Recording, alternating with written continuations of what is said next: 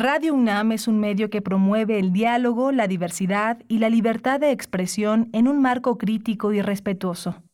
Los comentarios expresados a lo largo de su programación reflejan la opinión de quien los emite, mas no de la radiodifusora.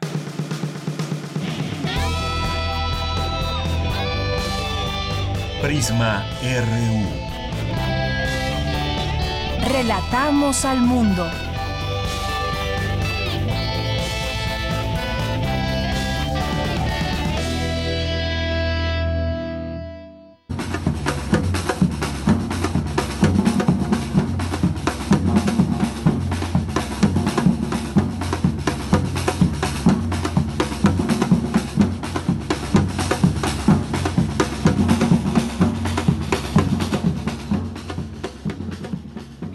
Buenas tardes. A este ritmo de batucada se volvió a abrir la Torre Eiffel allá en París, Francia, luego de haber estado cerrada 104 días. Volvió a recibir turistas hoy.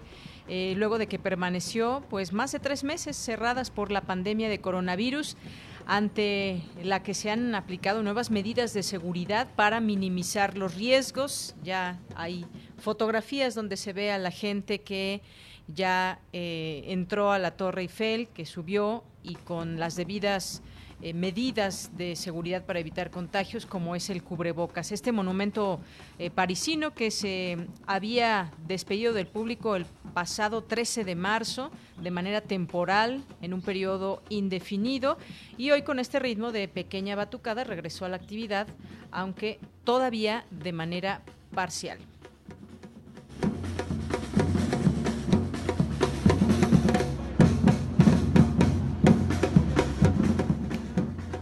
Bueno, pues solamente se puede acceder hasta la segunda planta y por las escaleras con un recorrido de subida y bajada fijado para evitar el cruce entre la gente. Bien, pues así iniciamos hoy Prisma RU. Muy buenas tardes, gracias por estar ahí sintonizándonos en estas frecuencias universitarias 860 de AM y 96.1 de FM. Eh, también nos escuchan en www.radio.unam.mx. Saludo a mis compañeros como todos los días que están ahí al pie del cañón y muy pendientes de las transmisiones misiones de Radio UNAM y en este programa, en este caso de Prisma RU, con la producción de Rodrigo Aguilar, con la asistencia de Denis Licea. En los controles técnicos hoy nos acompaña Arturo González. También saludos allá en continuidad y a todas las personas que están haciendo posible que nuestra, nuestra radiodifusora esté de pie e informando para todos ustedes que son nuestro público radio escucha. Yo soy de Yanira Morán y en nombre de todo el equipo que hace posible Prisma RU, enviamos nuestros saludos a todos ustedes, pero sobre todo ese trabajo que esperamos que sea útil, esperamos que juntos nos permitan seguirles informando. Y recuerden que tenemos a su disposición nuestras redes sociales, que es nuestra manera de comunicarnos. Prisma RU, arroba Prisma RU en Twitter, en Facebook nos encuentran así como Prisma RU. Y pues muchas gracias por los mensajes que van llegando.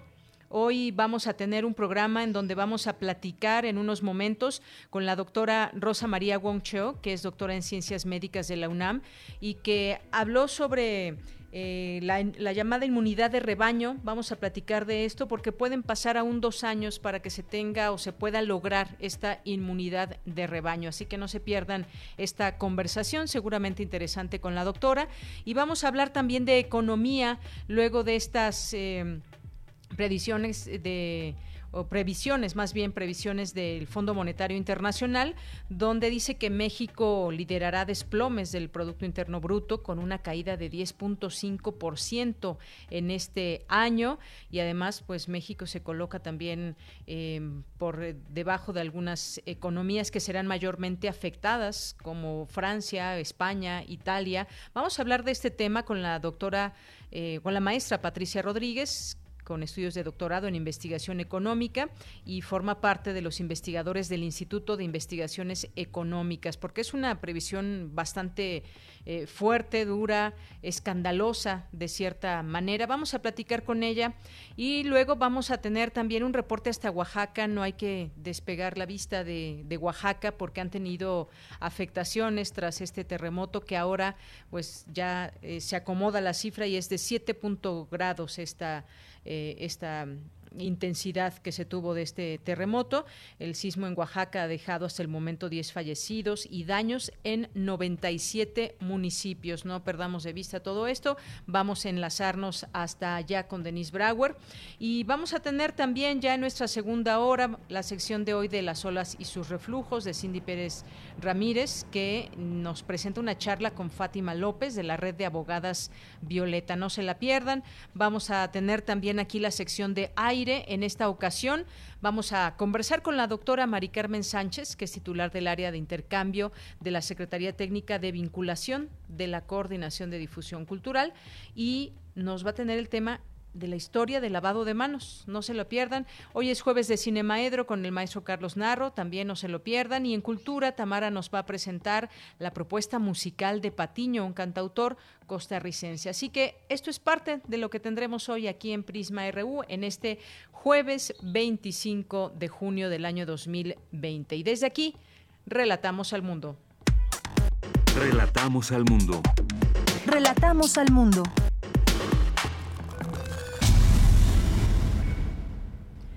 En los temas universitarios, después de la crisis por el coronavirus, es urgente invertir en infraestructura y servicios para los habitantes de las periferias, señala académica.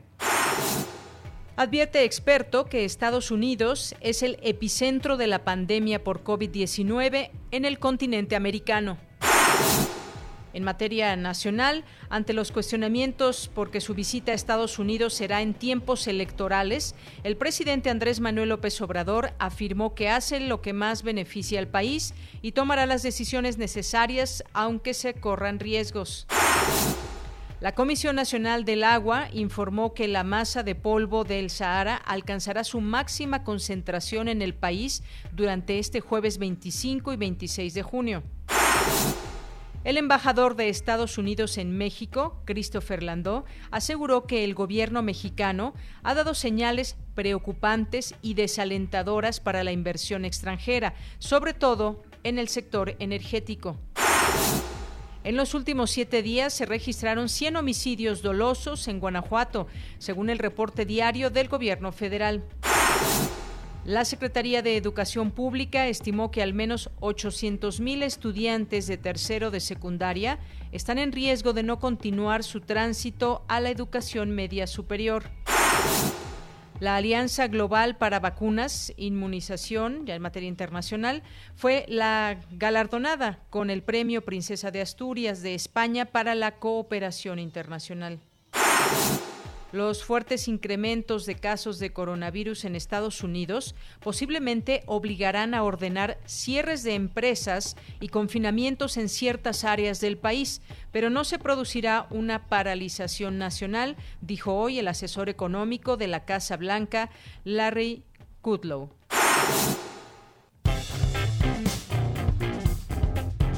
Campus RU Bien, pues entramos a nuestro campus universitario de este día. Informamos en los números que le damos a conocer todos los días y para estar atentos también a lo que dicen las autoridades de salud.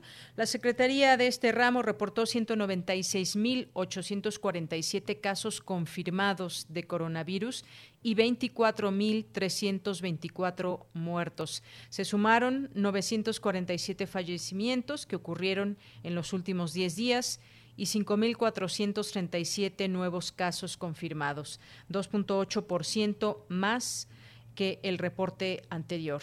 Por su parte, la jefa de gobierno de la Ciudad de México, Claudia Sheinbaum, destacó la puesta en marcha del plan de reactivación económica con programas para apoyar a los diversos sectores como taxistas y tianguistas informales a quienes se les otorgarán 100.000 apoyos mediante créditos. Dentro de los apoyos para enfrentar esta crisis, detalló el gobierno capitalino, ha entregado 50.000 microcréditos de 10.000 pesos. Hasta el momento, esta es la información también de estas estrategias para tratar de apoyar a algunos sectores, porque no todos están siendo beneficiados. Bien, pues continuamos, nos vamos ahora con mi compañera Dulce García Advierte experto que Estados Unidos es el epicentro de la pandemia por COVID-19 en el continente americano. Cuéntanos, Dulce, muy buenas tardes. Deyanira, muy buenas tardes a ti al auditorio de Prisma RU. Al presentar la conferencia magistral COVID-19, un desafío sistémico para América Latina, situación, respuesta y perspectiva para el mediano y largo plazo, a cargo del doctor Cristian Roberto Morales, representante en México de la Organización Panamericana de la Salud y de la Organización Mundial de la Salud, Raúl Contreras Bustamante, director de la Facultad de Derecho de la UNAM, dijo que sería más efectivo enfrentar la pandemia por el nuevo coronavirus de manera globalizada. Y hemos visto que por el contrario, pues cada país respondió como pudo, en los tiempos que pudo, tomando decisiones muy diversas, pues que nos han permitido ir observando este fenómeno eh, con un poco de anticipación, toda vez que empezó en China, después en Europa, pero hoy parece ser que eh, la etapa más difícil de la pandemia pues se está dirigida hacia, hacia América, porque Estados Unidos está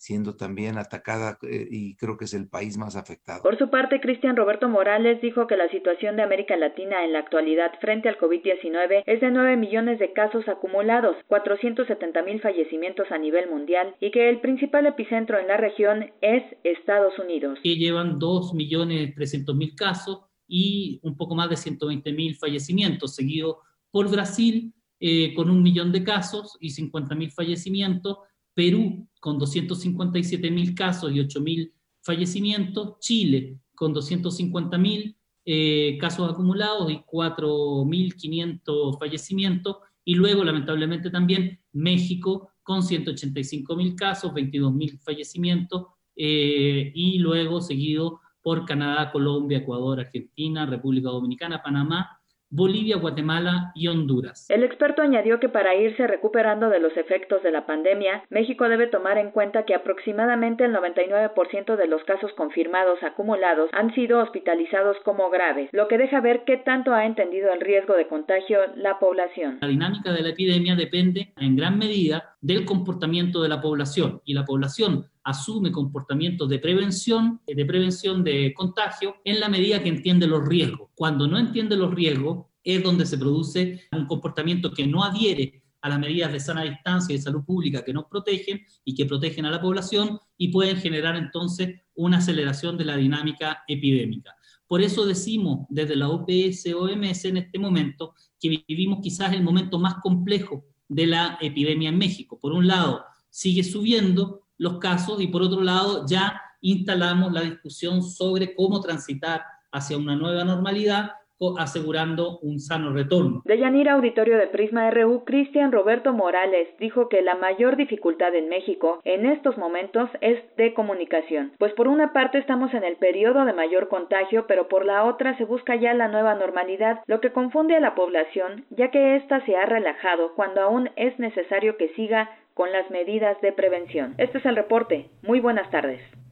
Gracias, Dulce García. Muy buenas tardes. Gracias por esta información y mucho que está sucediendo allá en Estados Unidos, no decir también de su economía. Estaremos abordando estos temas en estos espacios de Prisma RU. Nos vamos ahora con Cristina Godínez. Después de la crisis por el coronavirus, es urgente invertir en infraestructura y servicios para los habitantes de las periferias. Adelante, Cristina. Hola, ¿qué tal, Deyanira? Un saludo para ti, para el auditorio de Prisma RU. El Programa Universitario de Estudios sobre la Ciudad de la UNAM organizó la conferencia virtual Retos de la Movilidad ante la Pandemia. Angélica Lozano Cuevas, del Instituto de Ingeniería, expuso cómo debería ser la movilidad en las ciudades después de la COVID-19. Dijo que antes de la emergencia sanitaria, en la zona metropolitana de la Ciudad de México, la principal problemática tiene que ver con los traslados de la periferia al centro, por lo que es de urgencia realizar mejoras en el transporte público. Antes de la pandemia, decía, bueno, es que tenemos que llegar a un eh, desarrollo sostenible, de acuerdo a la ONU, ¿no? De los objetivos. Pues, y el 11 era ciudades y comunidades sostenibles. Entonces aquí eh, pues se buscaba que hubiera una evaluación de la sustentabilidad o sostenibilidad a nivel regional. Pero ¿qué pasa tras la pandemia? Bueno, necesitamos también recuperación, reconstrucción de la economía local. Entonces, por eso es que eh, pues la gente se va a mover. Y entonces, si se va a mover, que lo haga con, en las mejores condiciones. Se necesitan inversiones en la infraestructura y los servicios que requiere la gente que vive en las periferias y debe salir a estudiar, a trabajar o, a, o hacer sus actividades económicas.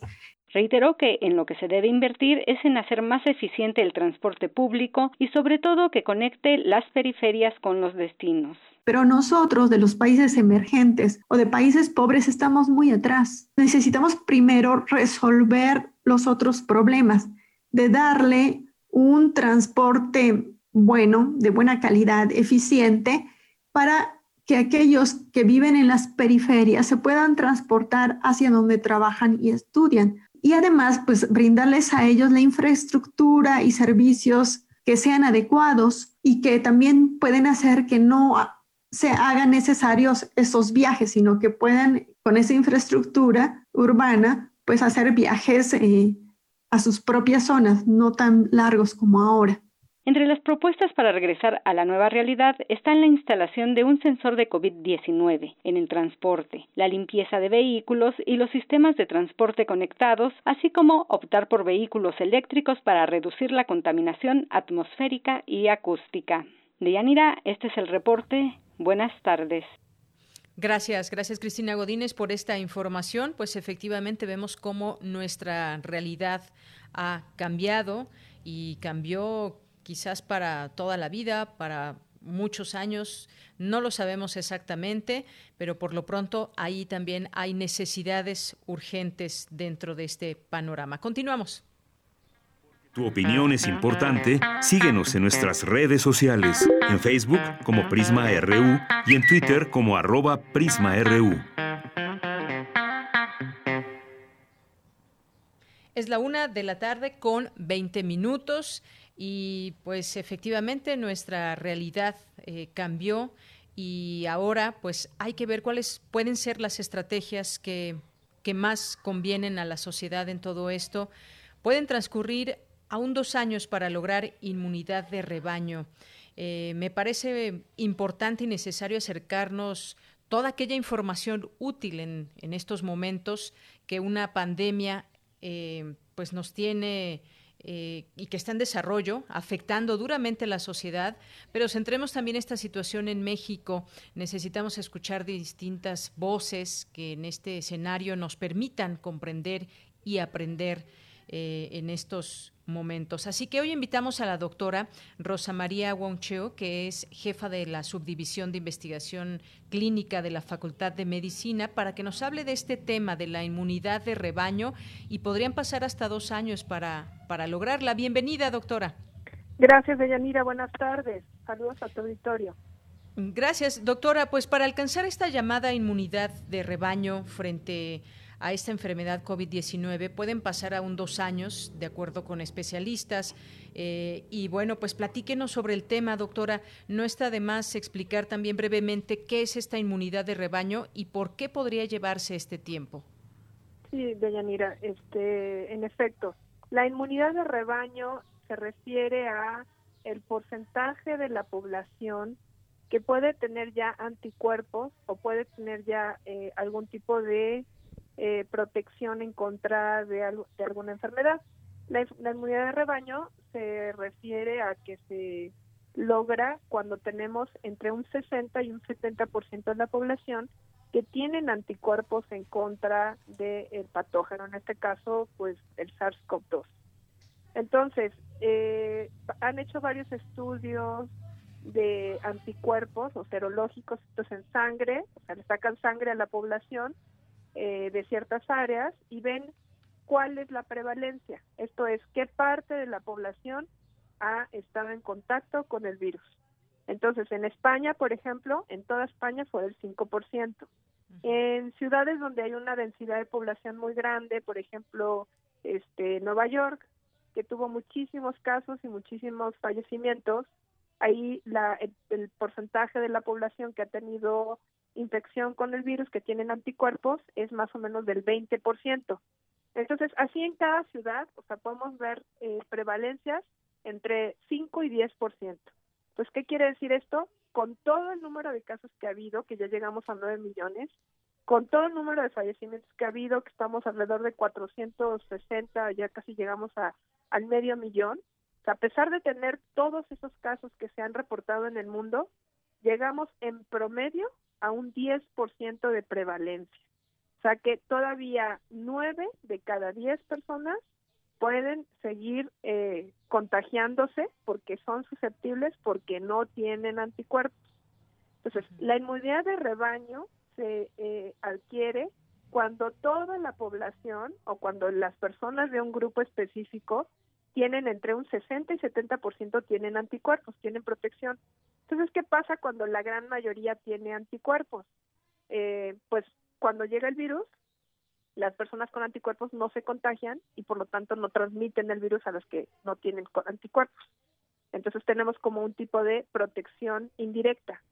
Las personas que tienen anticuerpos, por ejemplo en el caso del sarampión, la mayoría de las personas tienen anticuerpos porque se vacunan.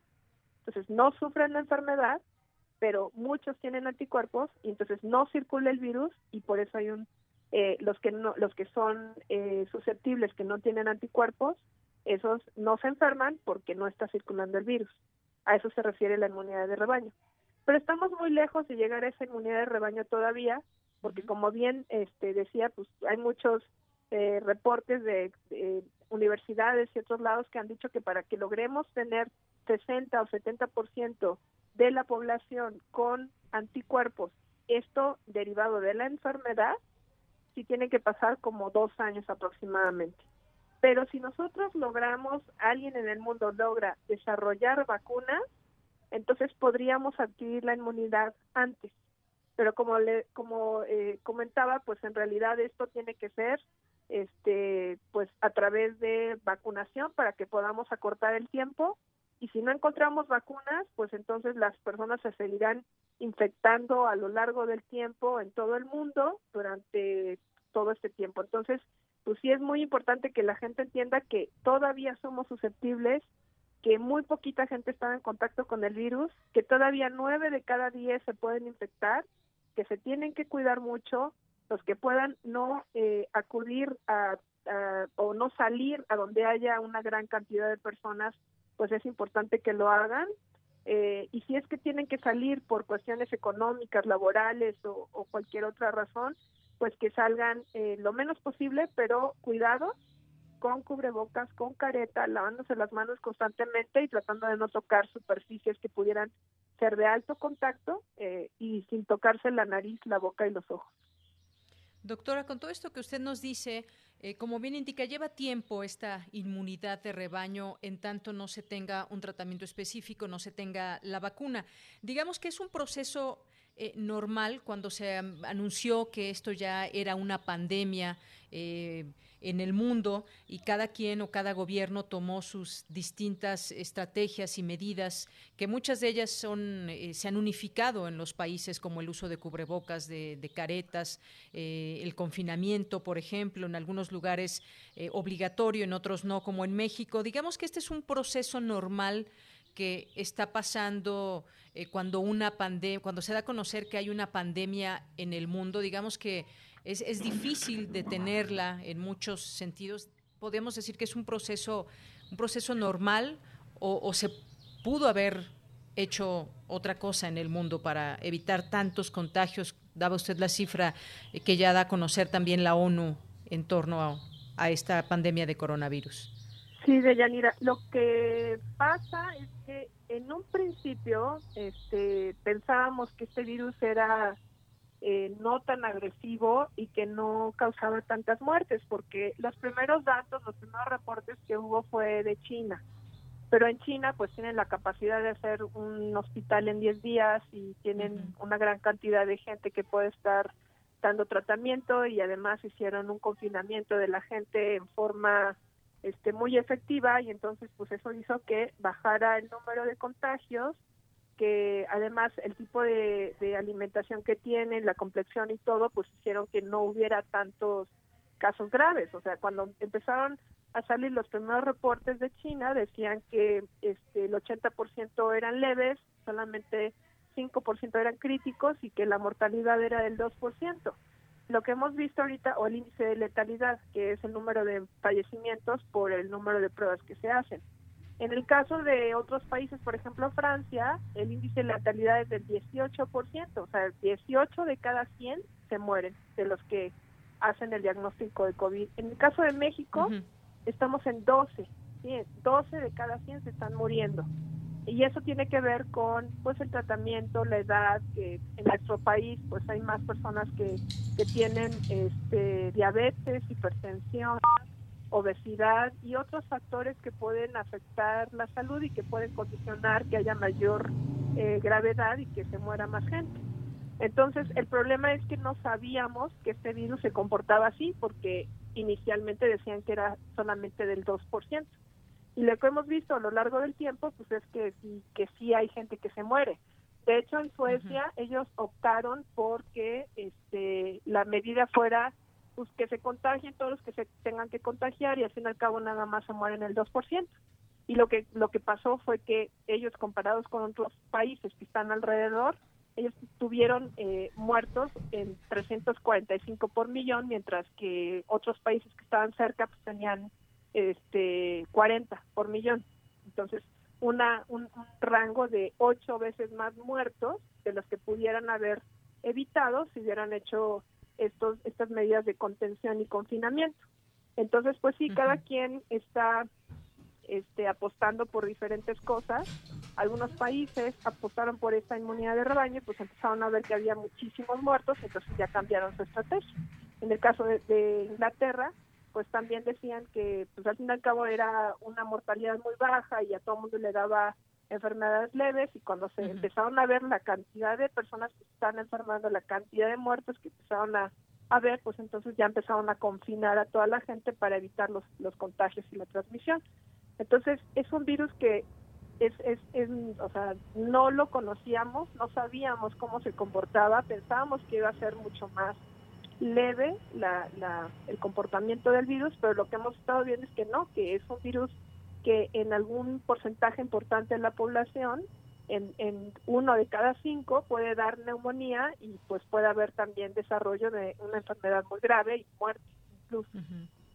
Es un virus que, que quizás todavía faltan cosas por descubrir, doctora, de este virus. Eh, pues ya después de nueve millones hemos ido aprendiendo más cosas. O sea, hemos ido aprendiendo que no nada más da neumonía, que también da diarrea, que los niños puede dar algo que se llama el síndrome eh, inflamatorio multisistémico grave. Este, hemos aprendido que los niños a veces no manifiestan infecciones respiratorias, sino puede ser dolor abdominal, diarrea o incluso semejar una apendicitis o pancreatitis, o sea, inflamación del páncreas o de o de, del apéndice y, en realidad es COVID.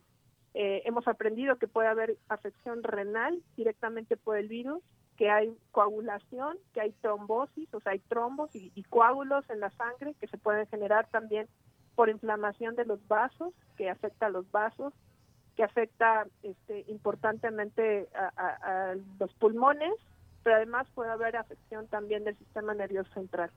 Entonces, este, pues sí hemos ido aprendiendo muchas cosas del virus conforme va pasando el tiempo. Ya tenemos seis meses y hay muchísima gente alrededor del mundo haciendo diferentes estudios de ya sea de fisiopatogenia, de tratamiento, de vacunas, este, pero bueno, seguimos aprendiendo cada vez más del virus. Son, son distintos padecimientos, como usted nos dice, doctora, o distintas manifestaciones a las que puede llevar este tipo de coronavirus, eh, pero también están los asintomáticos, los asintomáticos que en algún momento eh, se dijo, pues que era la mayoría de las personas que quizás eh, dentro de estos contagiados podrían no presentar ningún síntoma. ¿Esto sigue, sigue en pie? Así es. ¿Ningún síntoma? La gran mayoría, la verdad es que no sabemos cuál sea el porcentaje real. Eh, en un estudio que hicieron en el Diamond Princess, que fue un, un crucero que estuvo mucho tiempo este, estacionado enfrente de las costas japonesas, eh, pues tenían a toda la gente dentro de sus cuartos y todo, y ellos encontraron hasta 40% de asintomáticos o presintomáticos que después desarrollaron la enfermedad. este, de todos los que muestrearon, pero en realidad es muy difícil de determinar porque no sabemos en qué momento lo van a presentar, puesto que no tienen síntomas. Pero sí hay algunos estudios que dicen que puede ir desde el 30% hasta el 50% de las personas que tienen el COVID, eh, que puede ser asintomático.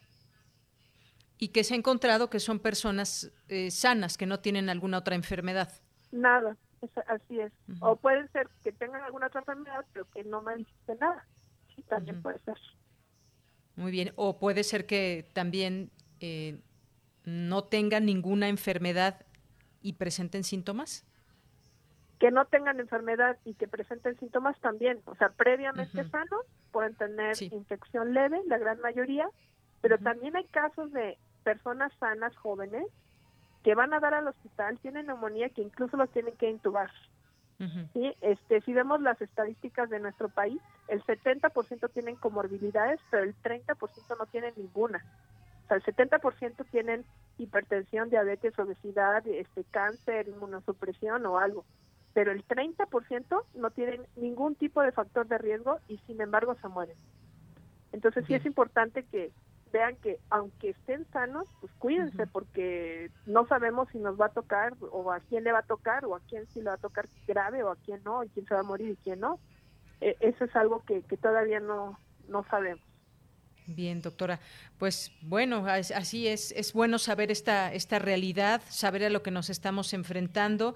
Y aún en México todavía no se logra controlar el número de, de contagios. Quizás esté pues estemos haciendo todo lo posible como, como sociedad. También hay medidas que se nos dicen desde el gobierno pero esto está todavía en desarrollo. La realidad de nuestro país también es muy clara frente a enfermedades que ya se tienen como usted mencionaba diabetes hipertensión y algunas otras que pueden resultar pues más graves aún eh, cuando se juntan con la covid 19 pues doctora muchas gracias. Algo más que quiera agregar con lo cual nos podamos despedir eh, pues nada más que se cuiden todos porque estamos justo, como usted dice, en el punto máximo de contagio.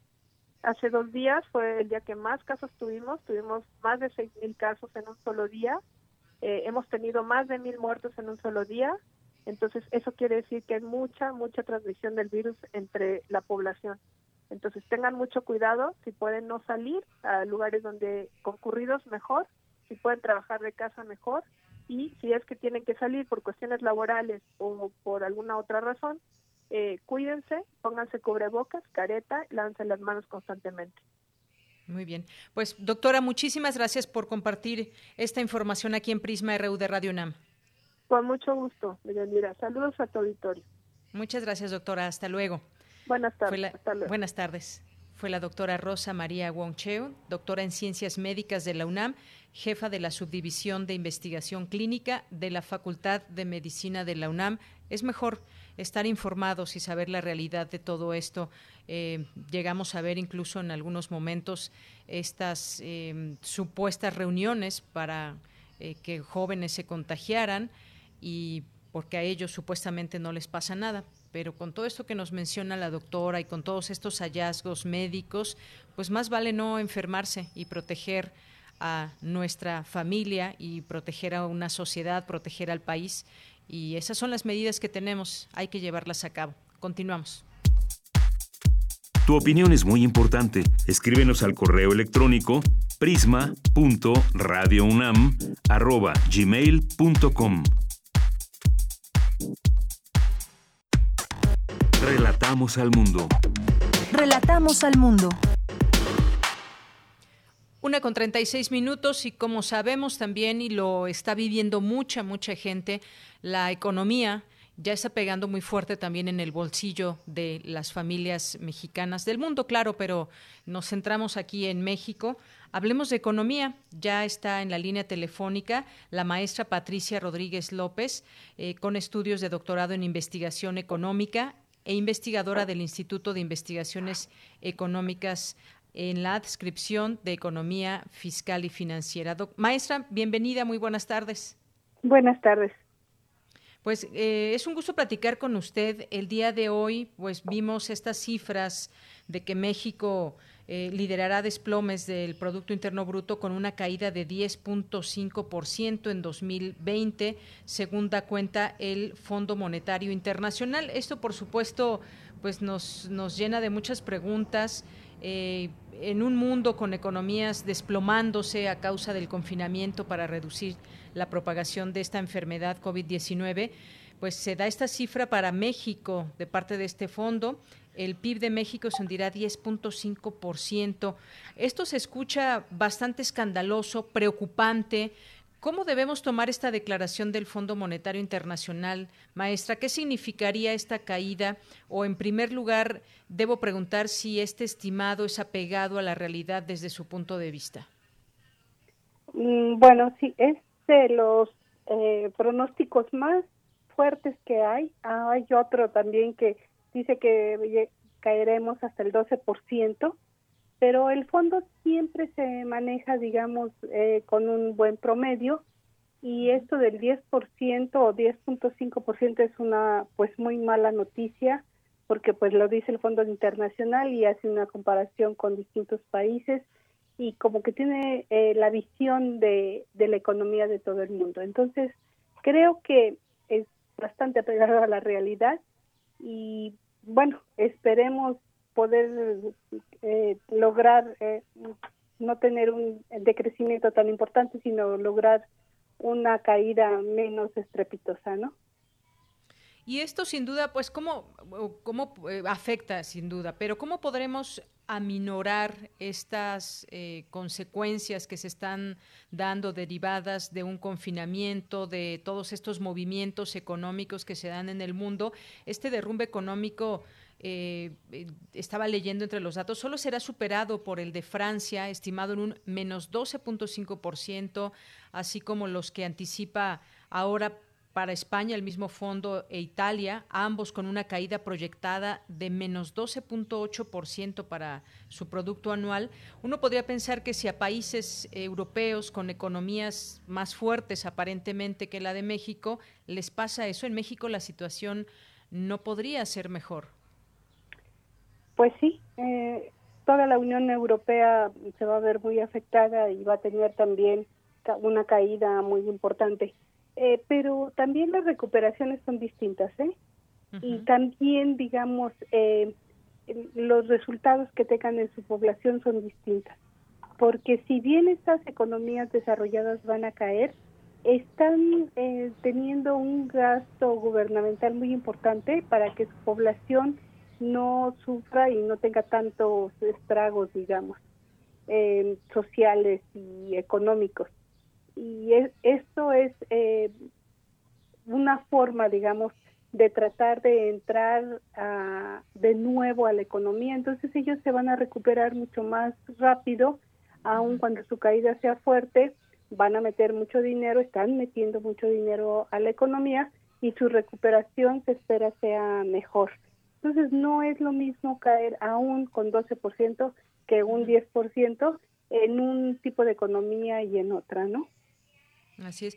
Ahora bien, eh, pues e, esta inversión eh, que debe haber en cualquier país para incentivar la, la economía, ¿Cómo, ¿Cómo, va en México? O dicho de otra manera, mi pregunta, eh, ¿qué está haciendo bien o qué está haciendo mal el gobierno para enfrentar una situación que, si bien está fuera del alcance o fuera de sus manos controlar una pandemia, sí es posible quizás tomar las riendas de una economía ante este panorama tan, tan terrible? ¿Qué está haciendo bien o qué está haciendo mal el gobierno desde su punto de vista? Bueno, es que eh, lo que el fondo evalúa es exactamente las políticas públicas, el nivel de inversión, de certidumbre, de empleo, digamos, todas estas eh, variables en términos de consumo, de demanda, de oferta, es lo que analiza el fondo y por eso da determinada, digamos, este, un número de cuánto caería o cuánto eh, se recuperaría la, la economía de un país. Y ahí, en este momento, es cómo se está enfrentando la pandemia, qué resultados va a tener, cuánto dinero se está invirtiendo tanto en salud como en los otros sectores económicos para que salgan eh, lo más fortalecidos posible. Eso es lo que está midiendo el fondo. Y aquí como pues eh, no nos ha ido muy bien, el precio del petróleo está cayendo, el turismo que es muy importante para nosotros también está totalmente afectado y hay muchísimas empresas, mm, generalmente medianas y pequeñas, que ya han dicho, en está en los datos del Seguro Social, que ya no van a abrir, casi el último dato vi que era como 40%. Entonces, eh, todas estas, eh, digamos, eh, variables que no está respondiendo bien el gobierno ante estas realidades, es por lo que se ve que la caída va a ser fuerte y la recuperación mucho más larga porque no se ven los problemas eh, reales a los que se tendría que enfrentar y gastar, digamos, mayor presupuesto, ¿no? Pues sí, es un, es un panorama bastante difícil, doctora. Esto no termina porque además en la actualización del panorama económico mundial que presentó la consejera económica del fondo, eh, Gita Gonipat, se advierte que la recuperación económica en el mundo es, es muy incierta como la evolución de la situación sanitaria también. Es decir, están yendo de la mano. Estamos viendo que los números de contagios suben, el número de personas que mueren, el número de personas que están o tienen que acudir a un hospital. Todo esto está en desarrollo en estos eh, momentos. La gran pregunta es cómo enfrentar todo esto.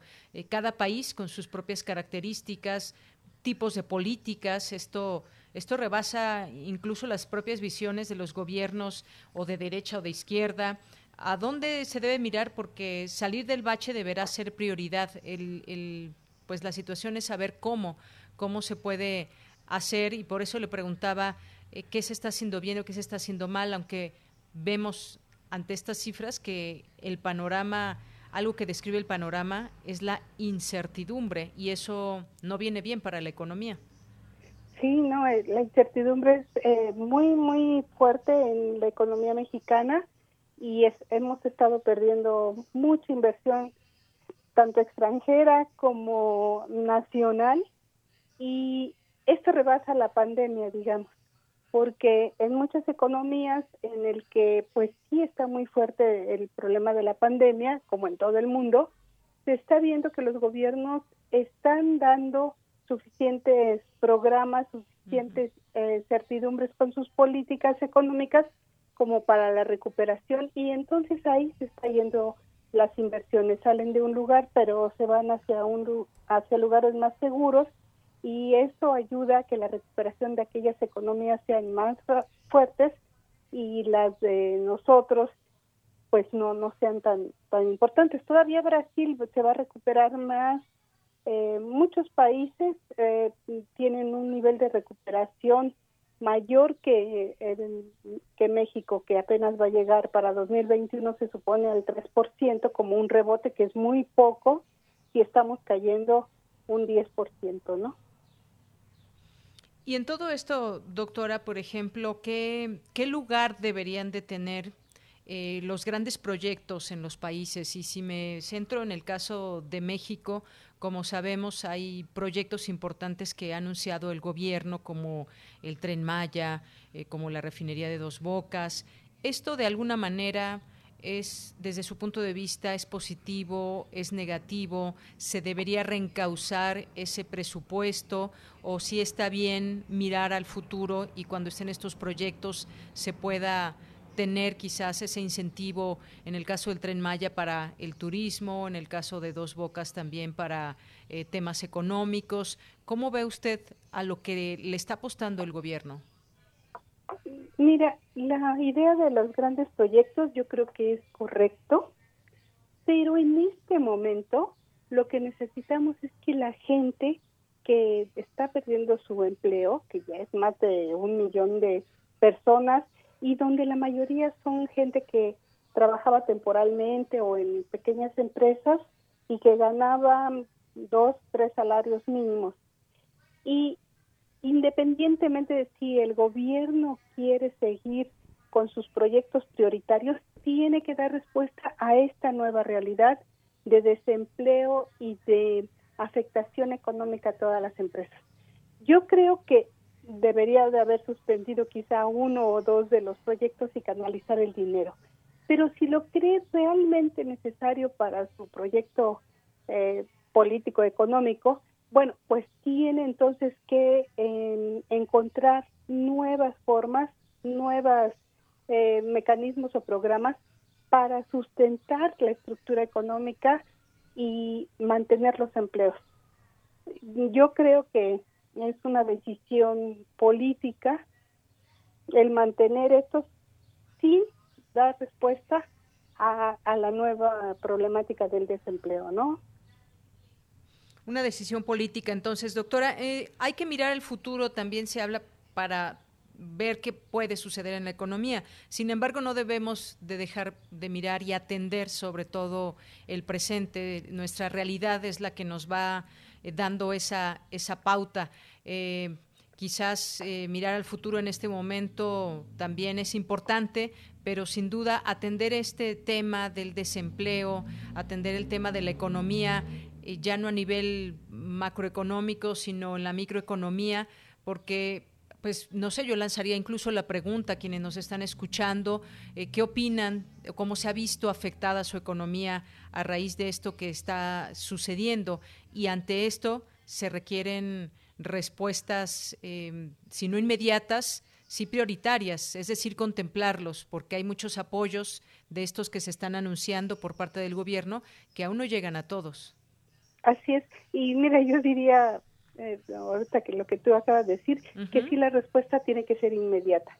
Porque vimos los datos de desempleo en mayo, en mayo, perdón, y es muchísima la gente que ya no tiene empleo y en junio se espera peor, porque no se abre la economía.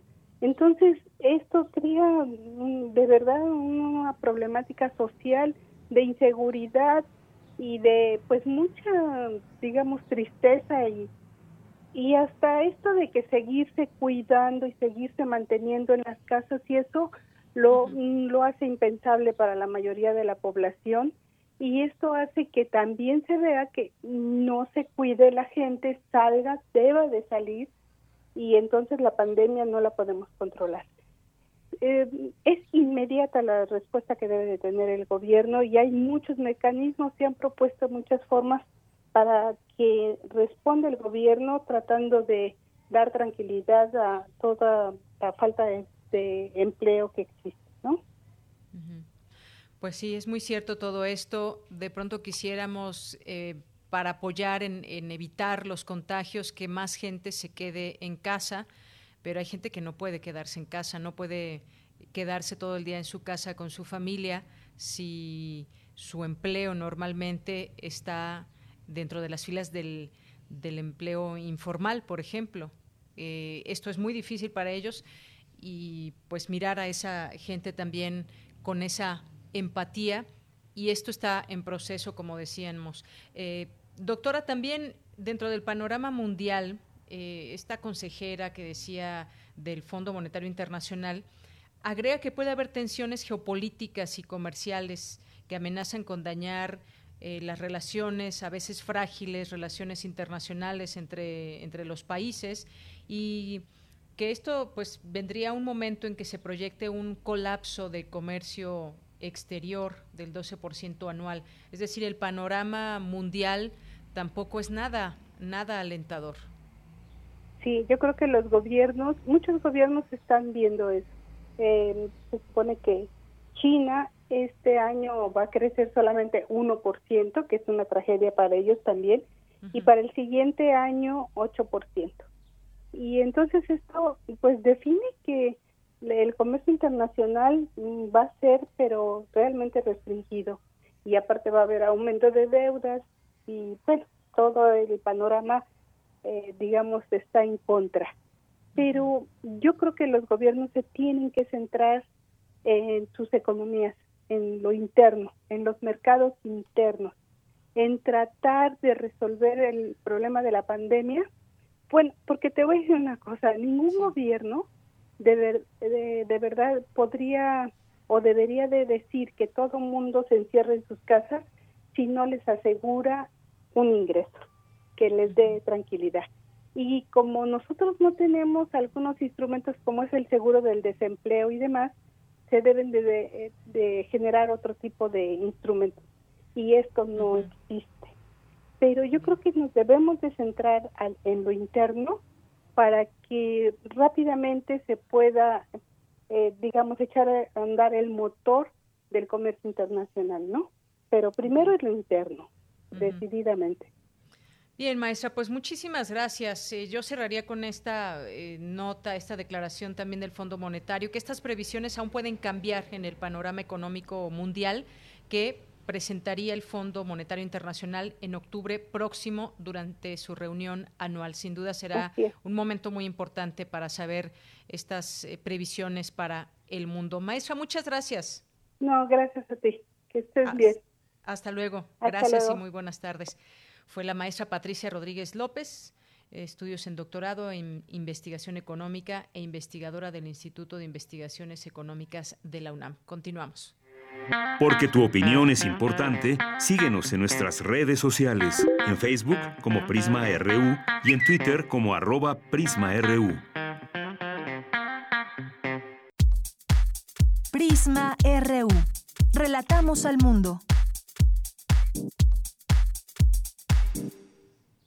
Una de la tarde con 53 minutos. Le agradezco mucho a Denise Brauer, que se encuentra desde la Crucecita, Oaxaca, que nos tiene un reporte de lo que ha sucedido eh, tras este terremoto que se sintió hace algunos días. Con ella nos, eh, nos enlazamos en su momento y nos platicaba pues de estas réplicas, muchas de ellas que seguían perceptibles allá y desde ese entonces hasta el momento, después de que decíamos 147 réplicas, bueno, ahora hay miles de réplicas y también nos tiene un reporte actualizado de lo que ha sucedido en los últimos días y horas allá en Oaxaca. Te saludo con mucho gusto, Denise, muy buenas tardes.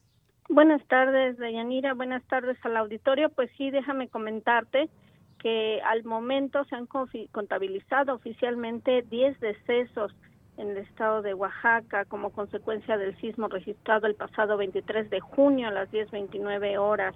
Los decesos pues, han sido eh, principalmente por traumatismos craneoencefálicos y a consecuencia de golpes contusos por el derrumbe pues de estructuras o de eh, cerros. Eh, en el caso de Santa María Huatulco se registró un deceso que fue una mujer de aproximadamente 24 años que se estaba en esos momentos del sismo bañando en un río y se desgajó un parte de un cerro y una piedra la golpeó y bueno le ocasionó lamentablemente la muerte. Eh, también déjame comentarte que ha habido derrumbes importantes en tres carreteras federales y en seis estatales, 500 viviendas afectadas, eh, hasta la más o menos las mediodía de hoy, eso es lo que se tenía contabilizado. Eh, cuatro zonas arqueológicas también con daños, seis hoteles con daños considerables en la estructura, eh, ya están siendo este, pues atendidos por los propietarios, los empresarios hoteleros y 17 centros de salud presentan cuarteaduras en sus muros. Nada importante, por lo que no, no han tenido que desalojar.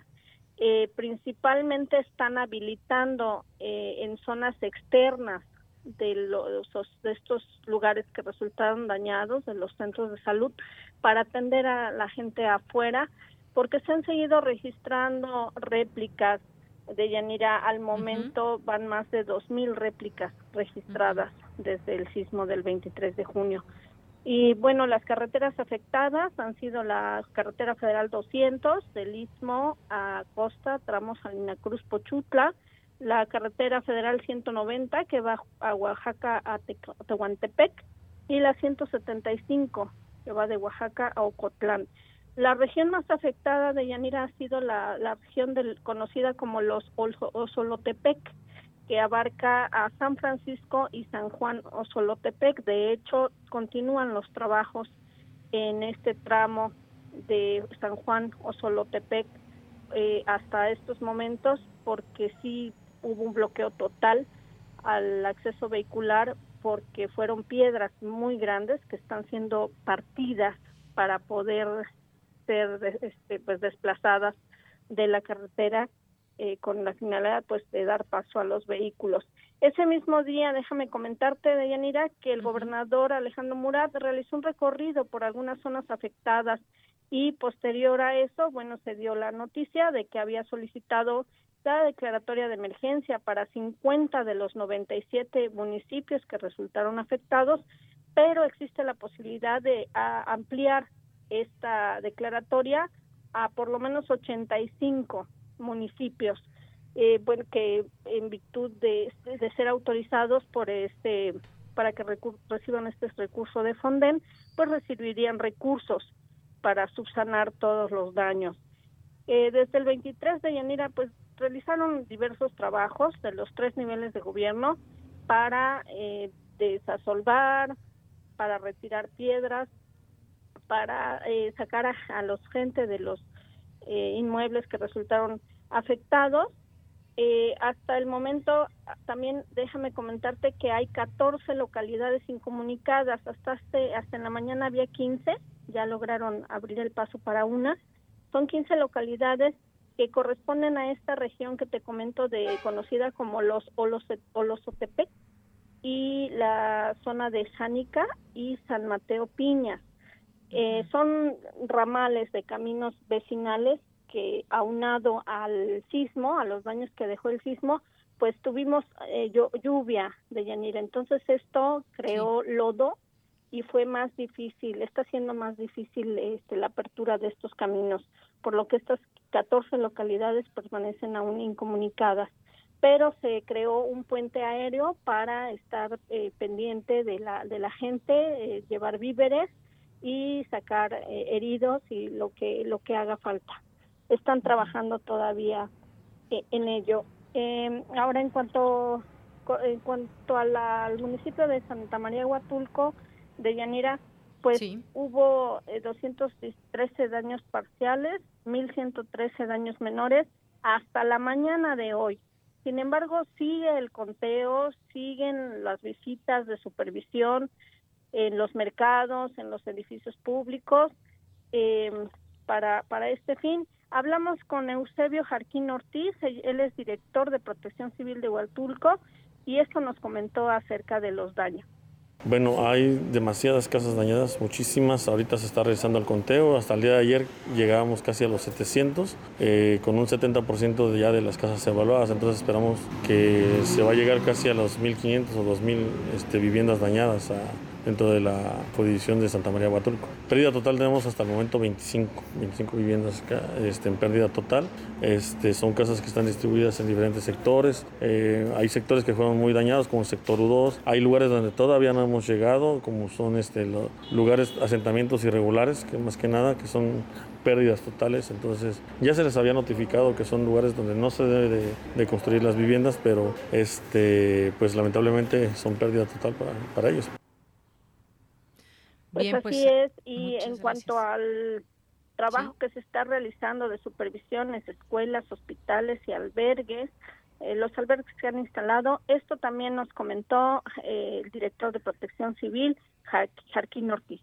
Bueno, escuelas y hospitales se está realizando el conteo. Estamos esperando que venga Josifet para que levante el, haga el levantamiento oficial. Hasta el momento tenemos este, dañados, son alrededor de seis escuelas entre preparatorias y secundarias que tienen algunas aulas dañadas. Hospitales, bueno, el hospital de Santa María de Huatulco sufrió algunos daños, pero sí, puedes, eh, sí es viable para seguirse utilizando, al igual que el hospital IMSS aquí de, de Bahías de Huatulco. Son dos hospitales que resultaron con daños, pero aparentemente son, siguen siendo funcionales. Tenemos dos albergues este, ahorita tres albergues perdón, activados, es el de la Crucecita, el Arenal, que es una agencia municipal de, de de Huatulco bastante grande, y el Monte de Dios, que es una, un asentamiento irregular, pero también este, se les está apoyando. Denise, pues muchas gracias por este reporte. No hay que dejar pasar esta información importante porque son muchas casas dañadas, según nos das cuenta, y también el funcionario que nos pones en este audio, derivado de este temblor de hace dos días en Oaxaca. Si nos permites, nos mantenemos atenta contigo. Por lo pronto, muchas gracias por este reporte. Cómo no, estamos pendientes y a la orden por acá de Yanira para informarte a ti y al auditorio. Muy buenas tardes. Gracias. Un abrazo hasta Oaxaca, hasta la crucecita, Denise. Gracias. Bueno, pues Ahí el reporte desde Oaxaca. Vamos a hacer un corte. Llegamos al final de esta primera hora de Prisma RU. Acompáñenos a la siguiente, a nuestra segunda hora, después del corte. Prisma RU. Relatamos al mundo.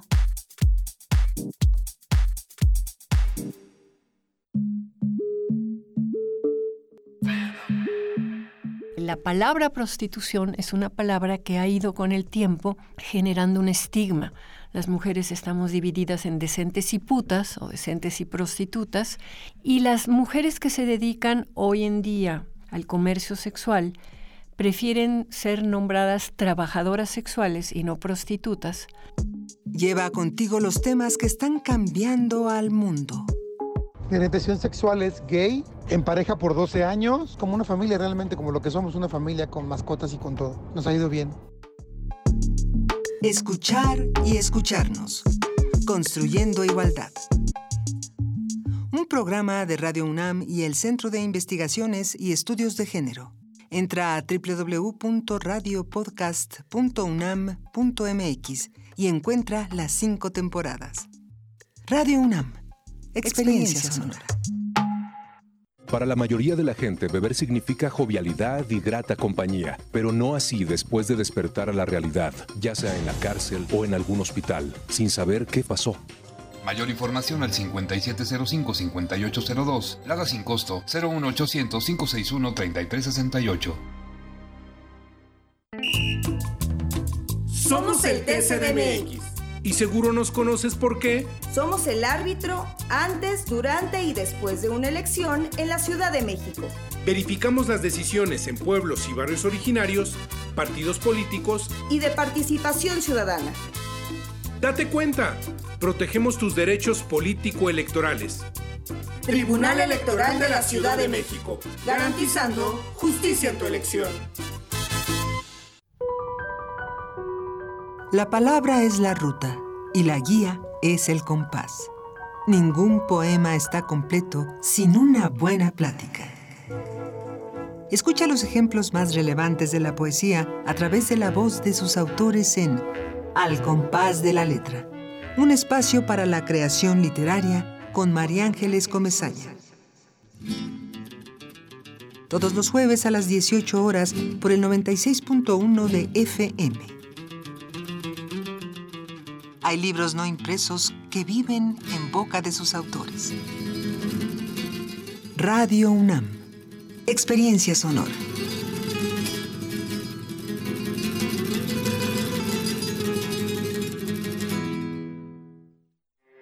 Porque tu opinión es importante, síguenos en nuestras redes sociales, en Facebook como Prisma RU y en Twitter como arroba PrismaRU. Bien, estamos de regreso. Son las 2 de la tarde con 5 minutos. Esta es la segunda hora de Prisma RU. Gracias por continuar en esta sintonía. Si acaban de encender su radio, les damos la bienvenida y los invitamos a que se queden con nosotros de aquí a las 3 de la tarde e invitarlos a que nos sintonicen durante toda la semana, lunes a viernes, de 1 a 3 a través de estas frecuencias 860 de AM y 96.1 de FM. Y no olvidemos mandar también saludos a quienes están atentos en www www.radio.unam.mx. Hace 25 minutos tuiteó el secretario de Hacienda y Crédito Público del Gobierno de México, Arturo Herrera Gutiérrez. Dice, me acaban de comunicar que di positivo en la prueba de COVID-19. Tengo síntomas muy menores. A partir de este momento estaré en cuarentena y continuaré trabajando desde mi casa. Bueno, pues hay otra, otra de las personas eh, más que se suman de la gente cercana o de gente del gabinete que pues han seguido trabajando también con el presidente Andrés Manuel López Obrador y bueno pues aquí quería compartirlo con ustedes.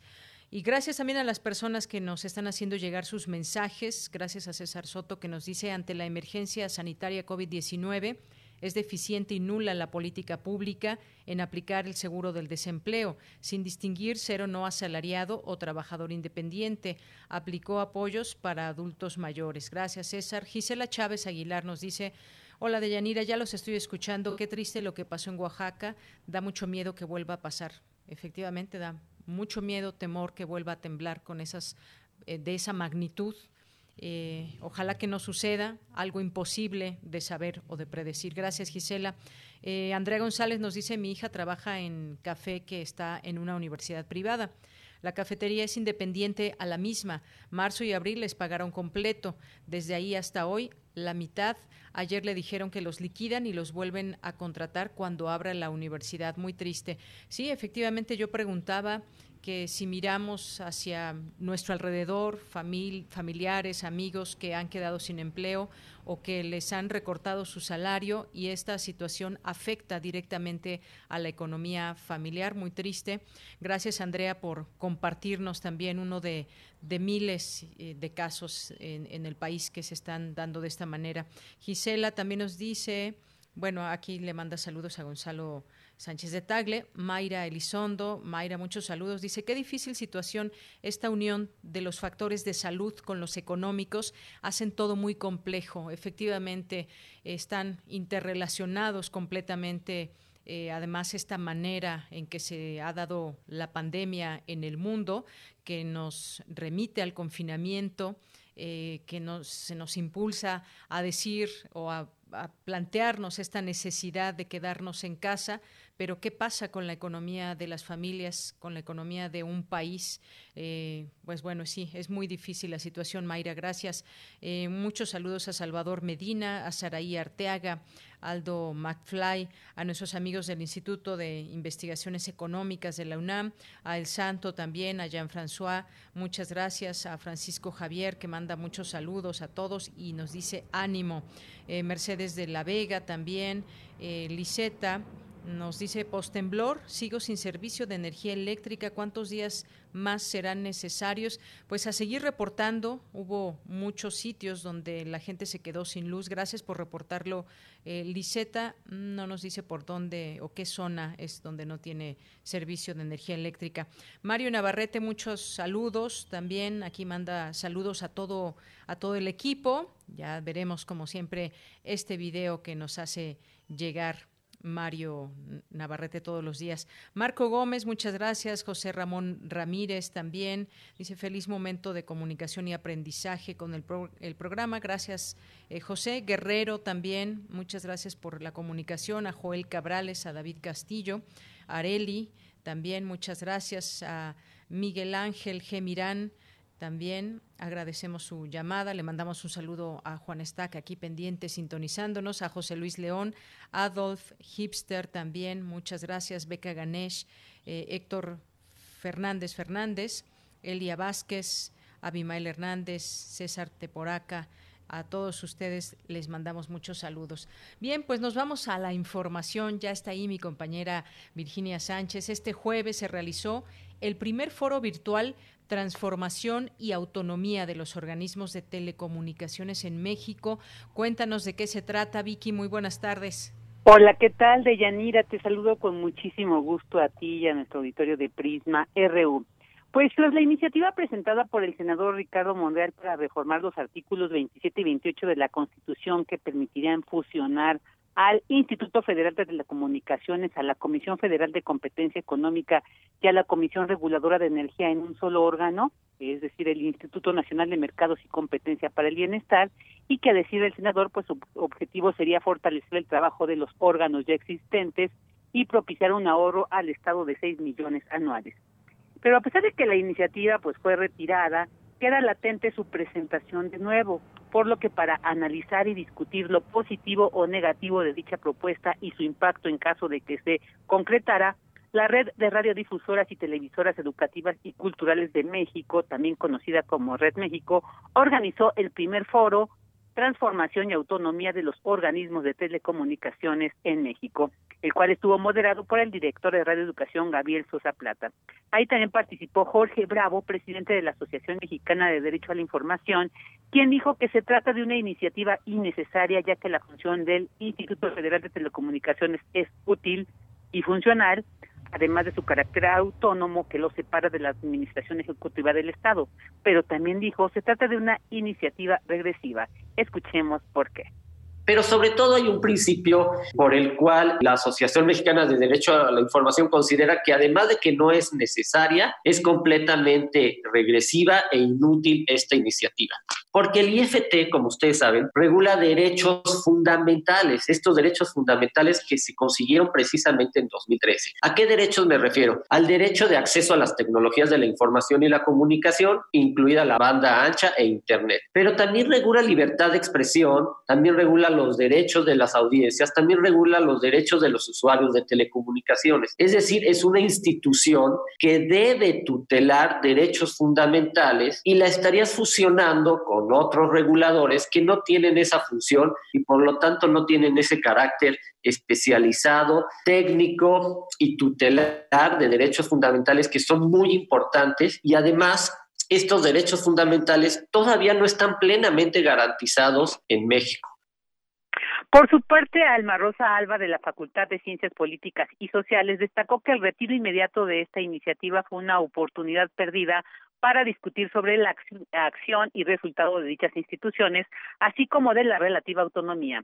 Asimismo, señaló la relevancia de entender que tecnología es sociedad y que el argumento de la probidad técnica quizás no garantice del todo que se esté realizando un ejercicio a favor del interés público. Escuchémosla porque las tareas de los organismos reguladores no se están considerando suficientemente los aspectos sociales del acceso, uso y apropiación de las tecnologías es decir, esto equivale a preguntarse, ¿qué hacen los usuarios con las TIC? ¿Cuáles son sus imaginarios? ¿Las sienten amigables? ¿Las sienten inaccesibles? Eh, ¿Qué pasa con la brecha digital, las brechas de usos? ¿Hasta dónde llega el impacto de las TIC como factor de desigualdad social, ahora convertida en desigualdad digital? Es decir, la brecha digital y tantas otras preguntas que nos hemos hecho a lo largo de estos años sobre el órgano regulador. No hay nada más cambiante que los usos sociales de las tecnologías. Lo ni más ni menos, quienes arman con rapidez modelos de negocio ad hoc para esos nuevos usos que la sociedad impulsa construye e inventa. ¿Y qué pasa con el regulador? Pues que debe estar al tanto de esto para contribuir a la formulación de políticas en la materia, porque esto también es parte de sus responsabilidades. No es un tema técnico, es un tema de sociedad.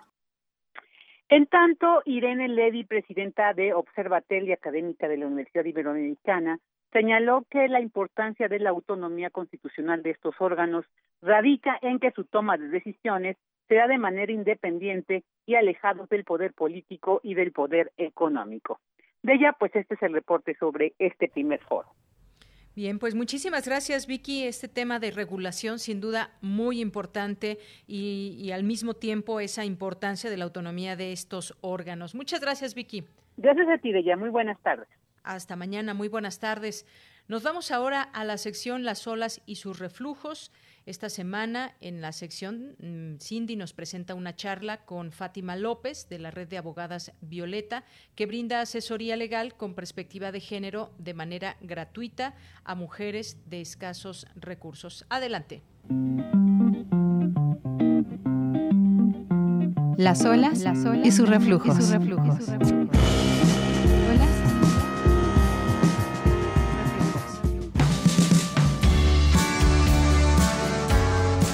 Es un gusto tenerlos en este espacio, Las olas y sus reflujos. Este jueves platicaremos del trabajo de la red de abogadas Violeta y cómo asesoran a las víctimas de violencia cibernética.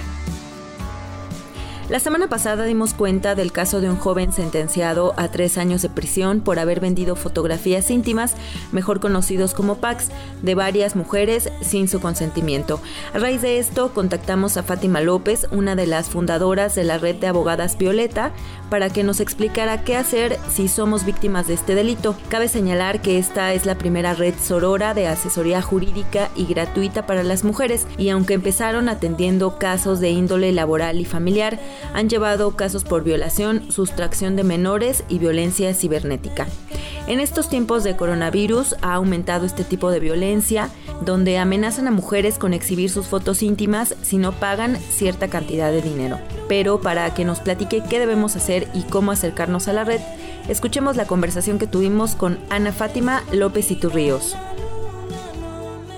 muchas gracias por contestar esta llamada para nuestro auditorio de Radio UNAM. Quisiéramos primero preguntarte cuál es la labor de esta red de abogadas Violeta, Fátima. Primero muchas gracias, saludos a ti y a tu auditorio. Te comparto que la red de abogadas Violeta surge a raíz de que durante los inicios del COVID, en menos de una semana empezamos a recibir seis y diez llamadas, tres de las compañeras que estamos al frente de la red, sobre todo despidos injustificados. No podíamos ser ajenas a lo que estaban viviendo las compañeras, las mujeres que estaban afuera, y decidimos crear una red de asesoría jurídica, donde la coyuntura hizo que las mujeres, los que nos empezaban a llamar, eran más por temas de violencia, el tema de la violencia cibernética. En este tema empezamos a recibir por día entre tres y cuatro llamadas y lo peor es que a la fecha las seguimos recibiendo. A raíz de, pues bueno, de la ley Olimpia, ¿cómo ha crecido? Y ya lo estabas mencionando, ha crecido la denuncia por la difusión de fotos íntimas y cómo entran ustedes en asesoramiento. Actualmente estamos asesorando un caso que está llevando ya en Veracruz. Es un caso de extorsión. Los jóvenes toman las fotos de las mujeres, hacen un tipo de nube donde tú, bueno, yo me tocó verlo de primera mano, me metí a esa nube y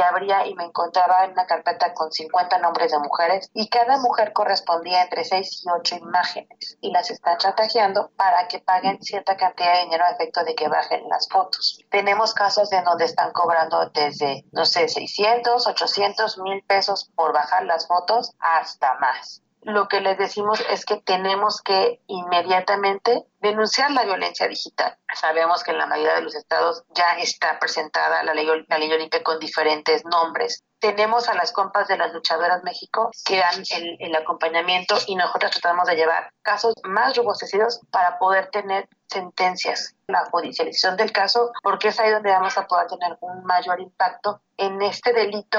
Fátima, ¿cuál sería el primer paso para todas nuestras radioescuchas si encuentran o están siendo víctimas de extorsión por algún tipo de publicación de fotos íntimas? Lo primero que les sugerimos nosotros es primero darse cuenta desde dónde salieron las fotografías, tratar de reconocer quién es tu agresor, si es algún conocido y tenemos de dónde viene, porque las compartí yo con o sin consentimiento, en tal fecha, en tal lugar y salió de mi cuenta personal, de mi dispositivo personal o si yo presté el dispositivo y alguien más tomó mi dispositivo móvil y las compartió, ¿cómo se va a proceder? Porque son acciones distintas. Entonces, lo primero que les digo es tratar de identificar quién es tu agresor. Una vez que ya tenemos identificado, procedemos a sugerirles que hagan la denuncia. La verdad es accesible, te puedes meter a internet, lo puedes meter en la página de la Policía Cibernética. Una vez que ya esté presentada la denuncia, es muy importante solicitar que se haga eh, lo que llaman indexar las fotos. ¿A qué nos referimos eso? A que se bajen de las redes sociales las imágenes que fueron compartidas, pedirle el apoyo a Google de Facebook que se bajen esas imágenes. Y tercero, también es muy importante que guarden, que hagan pantallazos de cualquier publicación e imagen, porque luego las borran, porque luego se pierden y tenemos que tener cómo comprobar de dónde está saliendo la información y qué es lo que están haciendo. ¿Cuáles son los canales eh, en los que se pueden comunicar las víctimas con ustedes? Directamente pueden acompañarse a breve a la red de abogadas violetas, así aparecemos en Facebook y en Twitter.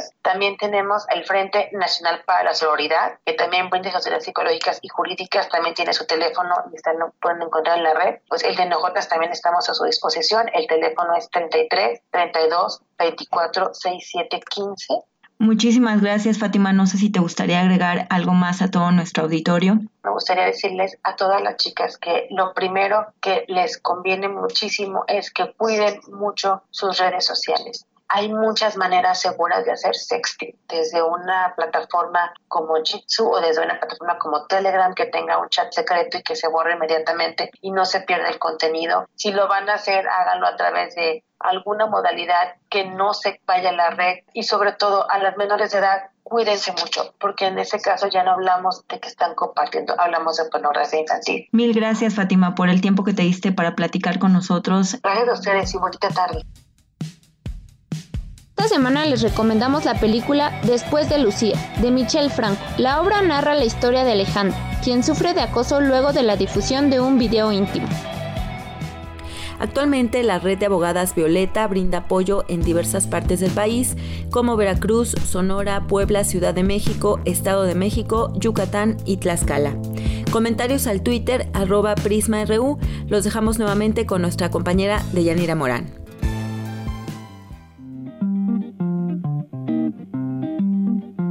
Las olas, y sus reflujos.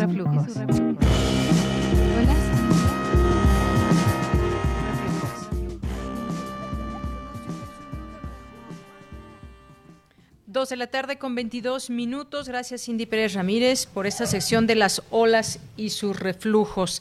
Bien, le quiero mandar un saludo a Leonora Guerrero que nos está escuchando desde Playa del Carmen. Nos manda un abrazo, un abrazo para ti también. Nos dice, hola, buenas tardes calurosas desde allá, desde este Caribe mexicano. Dice, gracias por su información, es muy valioso su trabajo en estos días tan confusos, lo aprecio mucho. Un lugar, Playa del Carmen, donde pues completamente turístico, este, este espacio, donde hay un turismo muy importante que deja una importante derrama económica y pues también la está padeciendo. Gracias, Leonora, te mandamos un saludo desde aquí y un abrazo. Bien, pues vamos a continuar ahora con las breves internacionales con Rodrigo Aguilar.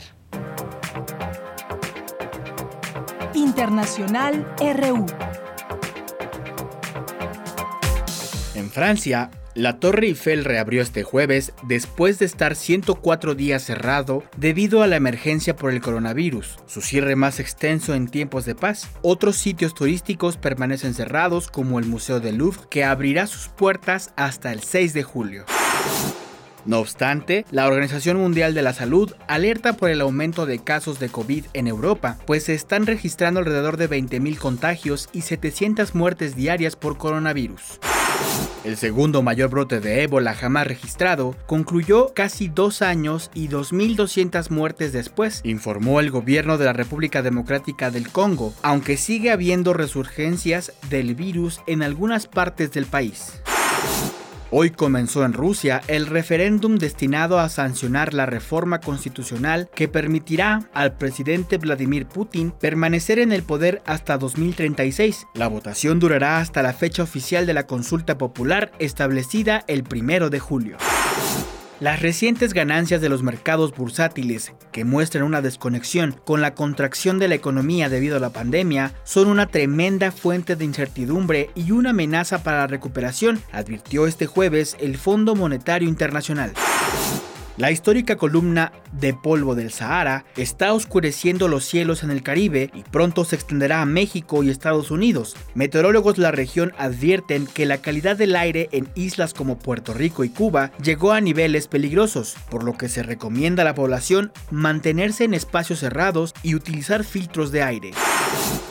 La Organización Panamericana de la Salud informó que en los primeros cinco meses del año se han reportado en las Américas más de 1.6 millones de casos de dengue.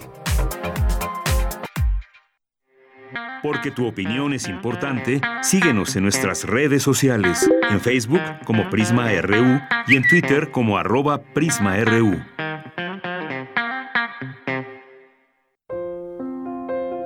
La Coordinación de Difusión Cultural UNAM y Radio UNAM presentan Aire. Arte. Cultura. Ciencia. Sociedad. Reflexión. Aire para días difíciles.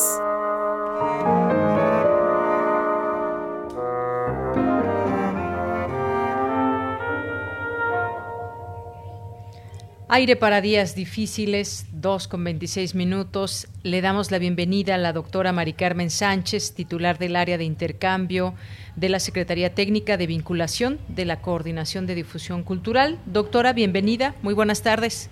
Hola, muy buenas tardes, doña Nira. ¿Cómo estás? Muy bien, doctora. Muchas gracias. Aquí con ganas de escucharla y nos tiene el tema de la historia del lavado de manos. Pues sí, brevemente este, te voy a contar la historia del lavado de manos este, eh, con fines higiénicos, ¿no? Como se nos ha insistido ahora como medida de protección frente, frente al COVID. ¿Eh? entonces, este, brevemente te, la, te la cuento. a ti y a tus radioescuchas. Eh, contrario a lo que pudiera creerse, durante la Edad Media existe la costumbre de bañarse de cuerpo completo y también de lavarse las manos, ¿no? Con, digamos, con una cierta idea eh, de retirar eh, lo sucio, ¿no? Sobre todo el lavado de manos se asocia a, sobre todo a la idea de no contraer enfermedades, pero más bien de tipo dermatológico. ¿No? Eh, en la Edad Media el impacto de la lepra y de estas enfermedades eh, de la piel tan gráficas pues eh, causaban una gran impresión. Entonces era más bien esta idea de no, de no contraer males en la piel. lo que va a cambiar en Europa, la relación con el agua va a ser la llegada de la peste en 1348, va a tener un profundo impacto así como su permanencia cíclica, ¿no? Eh, va a modificar esta relación con el agua y la idea de sus efectos en el cuerpo. A partir de entonces, el agua se va a entender, sobre todo la, el agua caliente y tibia, se va a considerar peligrosa en tanto que abre los poros del cuerpo, debilitándolos y así permitiendo la exposición al contagio eh, eh, a través del aire o de los miasmas pútridos, eh, como se entendía que, que se contagiaba en ese momento ciertas enfermedades, ¿no? Eh, así el cuerpo permeable no va a quedar expuesto y por lo tanto se van a multiplicar las la ocasión de, de enfermarse. ¿No? Sobre todo en, en época de, epidemias o de pandemias. Es curioso que esto es una explicación dada por varios cronistas durante la conquista aquí, eh, que decían que esta afición eh, eh, de los pueblos originarios, esta afición por bañarse, era algo que los había predispuesto a contraer las, las enfermedades epidémicas que, que, bueno, que habían llegado con ellos, ¿no? Entonces, durante los siglos XVII y XVIII, más bien el aseo corporal, incluso el, lavado de manos, eh, va a tratar de evitar el agua. Eh, va a hacerse con trapos cargados de perfumes, de vinagres, de cremas y de talcos, ¿no? que en muchas ocasiones eran considerados mejor que el agua y en realidad pues lo que hacen es disimular la suciedad y el mal olor. ¿no? Eh, durante el siglo XIX, otra vez una epidemia, esta será la epidemia de cólera que va a recorrer el mundo entero eh, a principios del siglo XIX, va a modificar otra vez estas actitudes frente al baño. Incluso se va a promover el baño para evitar el contagio de cólera, ¿no? Como una posible protección. Pero también entonces se va a establecer una relación entre pobreza y enfermedad. Ello implicará que el baño y la limpieza visible se conviertan en un símbolo estatus, ¿no?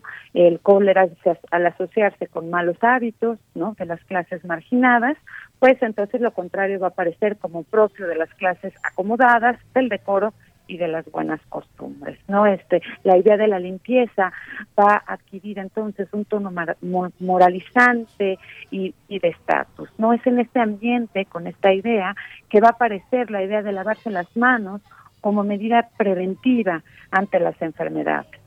A finales de 1846, el médico húngaro Ignaz Semmelweis observó en el Hospital General de Viena, en el área de maternidad, eh, que tenía dos salas, que en una de ellas, que era atendida por médicos y estudiantes de medicina, la mortalidad de las mujeres por fiebres puerperales era tres veces mayor que la sala atendida por comadronas. Incluso este médico llegó a pensar que la atención recibida por estas mujeres por parte de hombres les causaba una especie como de tensión nerviosa que les ocasionaba la muerte. Poco después un colega de él se, corta en la sala de autopsia y muere justamente con los mismos síntomas que las mujeres diagnosticadas con fiebres puerperales con estas infecciones. Entonces lo que va a hacer es, es, es, concluir que la mortalidad diferente entre ambas salas de parto era ocasionada por los médicos estudiantes que pasaban de la sala donde realizaban autopsias a la sala de obstetricia sin lavarse las manos, ¿no? Y que esto pues desde luego tenía resultados funestos. Aunque en ese momento van a faltar todavía algunos años para que fuera desarrollada la teoría de los gérmenes y la bacteriología, Semmelweis va a vincular estas infecciones a lo que él llamó partículas cadavéricas, que eran los médicos justamente que las llevaban de una sala a otra. Es entonces que va a establecer la práctica obligatoria de lavado de manos antes de entrar a las salas de maternidad no solo con agua y jabón, sino también con una sustancia antiséptica. Esto va a disminuir notablemente la mortalidad de las mujeres a causa de las fiebres puerperales. Pero esta clara demostración del lavado de manos por parte de, de Semmelweis no va a tener mucho éxito entre sus colegas y pares. No fue bien recibido. Muchos se sienten ofendidos al sentirse señalados como los causantes de las muertes de aquellas mujeres, cuando se suponía que ellos eran los que estaban, al contrario, encargados de su cuidado. Además, para estos médicos, como, como mencioné antes, ¿no? que pertenecían a estas clases acomodadas, la sociedad era propia de las capas sociales bajas, no era impensable para ellos que tenían de sí mismos una imagen de decencia y de limpieza personal, el planteamiento de que el planteamiento de, su colega húngaro fuera posible. Así, sus conclusiones van a ser consideradas inaceptables e incluso ridiculizadas. Semmelweis va a perder incluso su trabajo y va a terminar sus días en un asilo psiquiátrico a causa de una infección generalizada que al parecer él mismo se provoca para comprobar su teoría, o hay también dicen que eh, terminó ahí a causa de un trastorno psiquiátrico, en realidad no, no se sabe. Va a ser Luis Pasteur, ¿no? el padre de la bacteriología, quien durante un seminario de la Academia de Medicina Francesa en 1879 y ante las palabras de otro médico que duda de la diseminación de la enfermedad a través de las manos de los médicos, quien va a reivindicar al húngaro al declarar, y cito, lo que mata a las mujeres de fiebre de parto son ustedes, los doctores, que llevan microbios mortales de una enferma a una sana. Agregó que, que si él tuviera el honor de ser cirujano, se lavaría las manos con el mayor cuidado serán justamente los descubrimientos de Pasteur, de Robert Koch y de Joseph Lister en relación a los gérmenes y a las prácticas asépticas y antisépticas, lo que finalmente llevará al reconocimiento del lavado de manos como una práctica higiénica fundamental, primero para la práctica médica y paulatinamente y a través de la insistencia en ello del discurso médico, una práctica que se irá popularizando a partir de finales del siglo XIX, cuando la higiene comienza a entenderse como un conjunto de conocimientos, hábitos y prácticas dedicados a evitar la enfermedad y a preservar la salud, es cuando em, empieza, digamos, a popularizarse el lavado de manos, también el baño corporal regular y además el aseo de espacios domésticos, no, no nada más el aseo de espacios hospitalarios. Esta práctica es fundamental y en ella insisten porque los gérmenes patógenos eran inodoros e invisibles, ¿no? Y cruzaban todas las barreras del cuerpo. Entonces era necesario terminar con ellos, con estas prácticas higiénicas. En México va a ser el doctor Eduardo Lisiaga, presidente del Consejo Superior de Salubridad desde finales del siglo XIX y principios del XX, que incluso conoció a Pasteur y que conoció su trabajo y, y lo visitó en Francia el que va a impulsar junto con otros médicos higienistas mexicanos estos principios de la higiene y sus prácticas, ¿no? Insisto, lavado de manos con jabón, el baño completo o el lavado parcial de cara, manos, pies y partes íntimas entre cada baño, el aseo de las casas, barrer las casas, orear las casas, en fin, todas estas prácticas que a nosotros nos parecen ya naturales. Así es, bueno, pues es sin duda muy es sin duda muy importante toda esta historia que nos estás comentando porque pues el sentido de la limpieza, de pronto y ahora más que nunca nos preguntamos cómo vino ese sentido de la limpieza, cómo es que se fue generando toda esa idea y todo lo que se ha podido hacer a través de, del lavado de manos, que es algo hasta cierto punto podemos decir simple, pero por ejemplo en este mundo, ¿quién puede estar lavándose las manos eh, y quién no? también es algo que debemos de ver que está de una manera desigual en el mundo.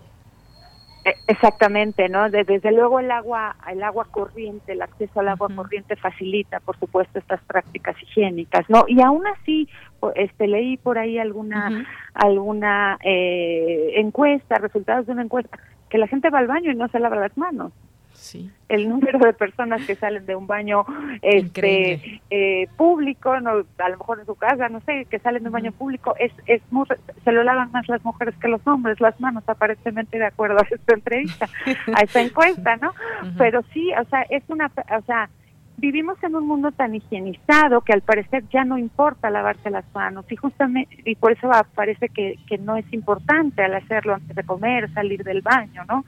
Y yo creo que esta justamente es importante eh, lo que la pandemia nos ha puesto de frente, que sí es una manera importante para prevenir no solo el coronavirus, sino otras enfermedades, sobre todo gastrointestinales, ¿no? Que tienen, como tú dices, en muchas partes del mundo consecuencias terribles porque no hay acceso al agua, ¿no? Siendo una práctica, como dices, relativamente sencilla. Así es. Bueno, y antes de la pandemia, nos lavábamos cotidianamente las manos o no, cada quien que nos esté escuchando sabrá qué tan frecuente se lavaba las manos o no antes de comer, después de ir al baño. Hay veces que veíamos, y espero que ya no se siga haciendo, en muchos puestos de la calle, pues gente que va de pasada y sale del metro y sale del metrobús o del microbús o el transporte público y así con esas manos, esos dedos que agarró el tubo del transporte, agarra el taco que se va a comer. Eso lo veíamos de manera cotidiana. Espero que no se siga viendo ahora. Porque pues además de los virus que, y bacterias que ya se tienen, el coronavirus puede resultar mortal. Exacto. Y además este esa práctica ya la debimos de haber interiorizado más y hacerla frecuente a partir también del H1N1 del 2009, donde también se nos insistió que en el lavado de manos, ¿no? Ahora parece ser que no solo se va a insistir en el lavado de manos, sino que vamos a tener que cargar en nuestra bolsa el, el gel este antibacterial, el, gel antibacterial, ¿no? Parece ser que ya va a ser algo que, que tenemos que, que, que ya que cargar, ¿no? Este para evitar estas infecciones que que que nos que nos hacen tanto daño, ¿no? Sobre todo en este momento que que bueno que al parecer entre oía las noticias que decías que comentaban antes de Yanira entre la pandemia el temblor y el la, arena esta del Sahara y que tanta cosa verdad que, que dices bueno. En ¿Eh? fin pues habrá que sobrevivir y entre estas cosas el lavado de manos más vigente que nunca. Exactamente más vigente que nunca y no darlo por hecho que vivimos en un espacio eh, higiénico o que ya, ah, o sea, creo que la pandemia lo que nos ha eh, puesto de frente es justamente eso, no vivimos en un espacio que, que considerábamos ya salvado de este tipo de cosas, ¿no? Que ya no nos iban a pasar y es, eso es parte también una cosa muy muy fuerte, ¿no? Claro, algo que puede parecer limpio, alguna superficie puede estar llena de virus porque no lo no los vemos. Doctora Mari Carmen, muchas gracias por acompañarnos en este jueves. Gracias a ti, Deyanira. Hasta luego. Hasta luego. Muy buenas tardes. Gracias a la doctora Mari Carmen Sánchez, titular del área de intercambio de la Secretaría Técnica de Vinculación de la Coordinación de Difusión Cultural UNAM. Continuamos. Tu opinión es muy importante. Escríbenos al correo electrónico prisma.radiounam@gmail.com. Relatamos al mundo. Relatamos al mundo.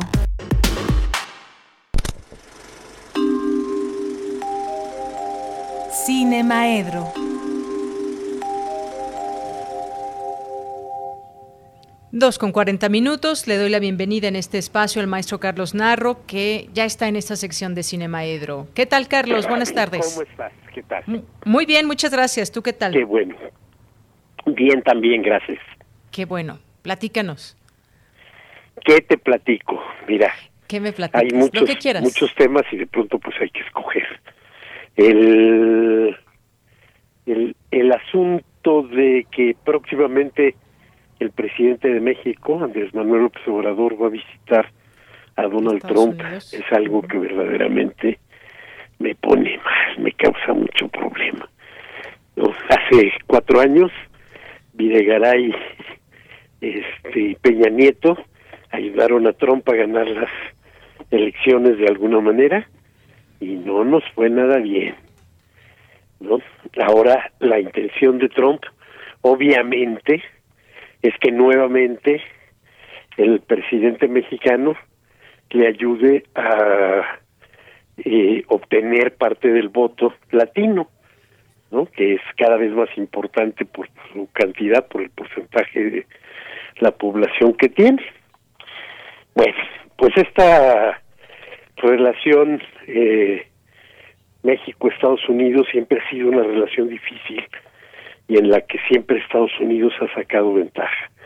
Es una relación difícil porque es una relación asimétrica y justamente esa asimetría es la que les ha permitido siempre sacar este ventaja utilizar a los trabajadores migratorios cuando es su necesidad y deshacerse de ellos cuando sienten que de alguna manera les afecta y justamente bueno pues este eh, estamos en un momento de crisis eh, económica general producto de la pandemia y eh, pues Estados Unidos está viviendo un número de desempleados absolutamente desproporcionado a lo que habían vivido en todas las últimas décadas. Y entonces la cerrazón contra los mexicanos va a ser mayor. Y bueno, si nos va a ir mal este con, con Trump, me pregunto cómo nos va a ir si le ayudamos a Trump y de todas maneras, tal y como se están perfilando las cosas, gana Joe Biden. Entonces, bueno, pues es, es extraño. Pues sí, es un tema, fíjate, importante este tema, no hay que perderlo de vista.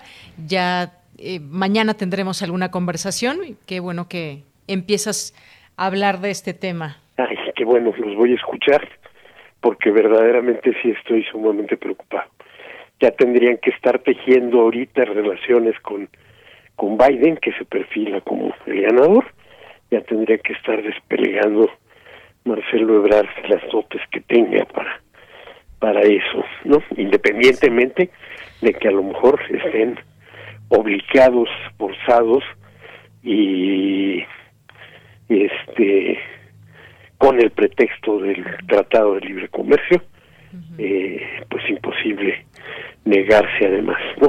Sí, un buen tema para discutir y debatir. Sí, claro que sí. Y bueno, pues esta relación México-Estados Unidos ha sido tratada muchísimo en el este en el en el cine, no solo en el cine mexicano, también en el cine estadounidense. De hecho, yo la primera película que recuerdo, lo que pasa es que me estuve tratando de acordar del de cuál de cuál es, pero pues tengo que revisar toda la filmografía de Chaplin.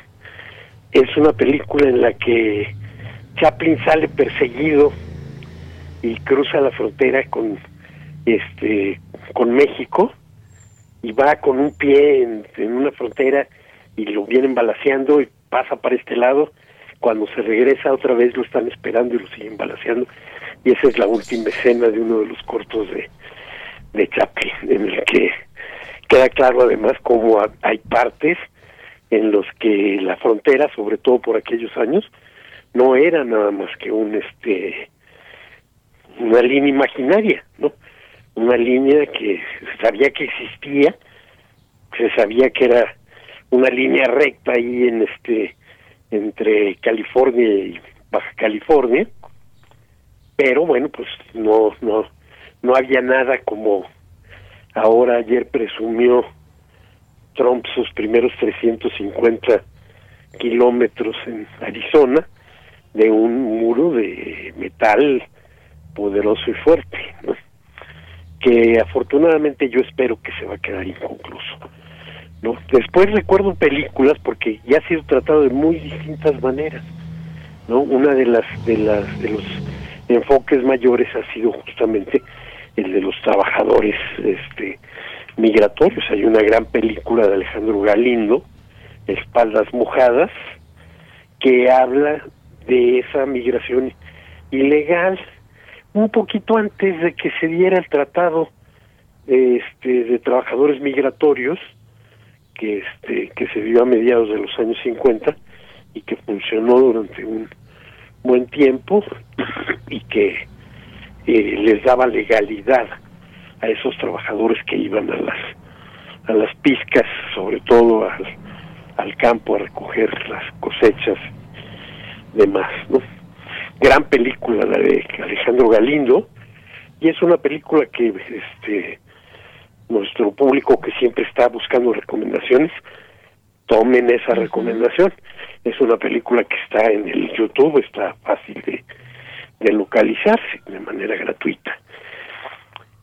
Hay otras películas que no creo que estén tan fáciles de, de conseguir y a lo mejor que tampoco sean tan buenas. Para mí la gran película sobre los trabajadores este migratorios mexicanos. Es eh, no es mexicana es norteamericana alambrista de Robert eh, Young. Y bueno pues no creo que sea muy fácil este eh, conseguirla en la en la red pero pues encontrarla pues vale la pena también que le echen una mirada. El Carlos nos quedan dos minutitos bueno, este, corramos.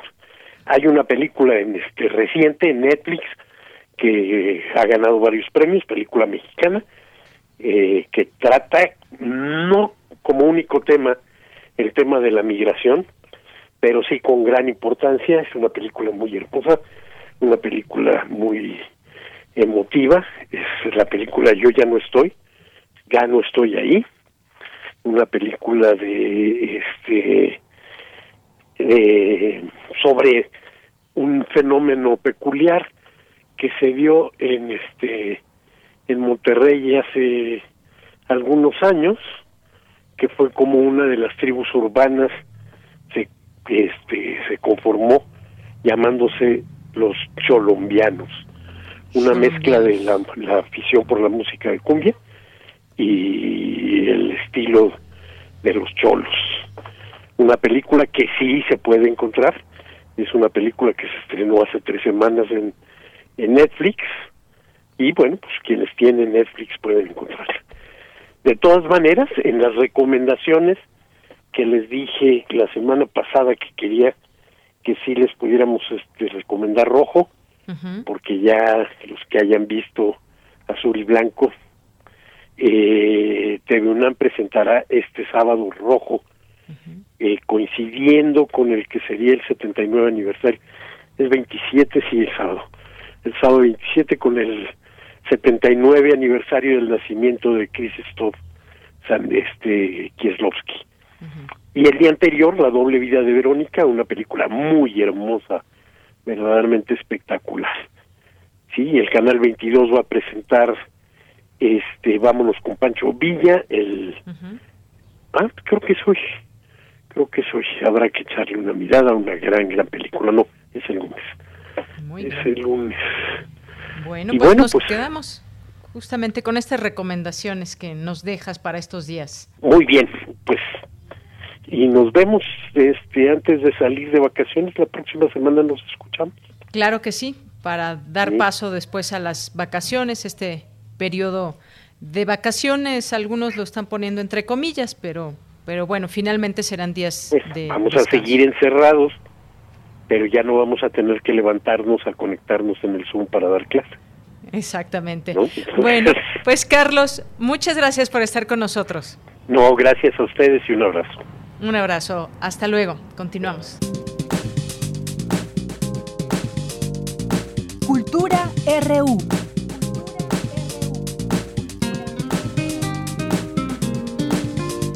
Bien, y ya está lista Tamara Quiroz con la información. Adelante, Tamara saludarte y por supuesto saludar a todos aquellos que nos acompañan a través de la frecuencia de Radio UNAM en el 96.1 de FM, 860 de AM y también en radio.unam.mx.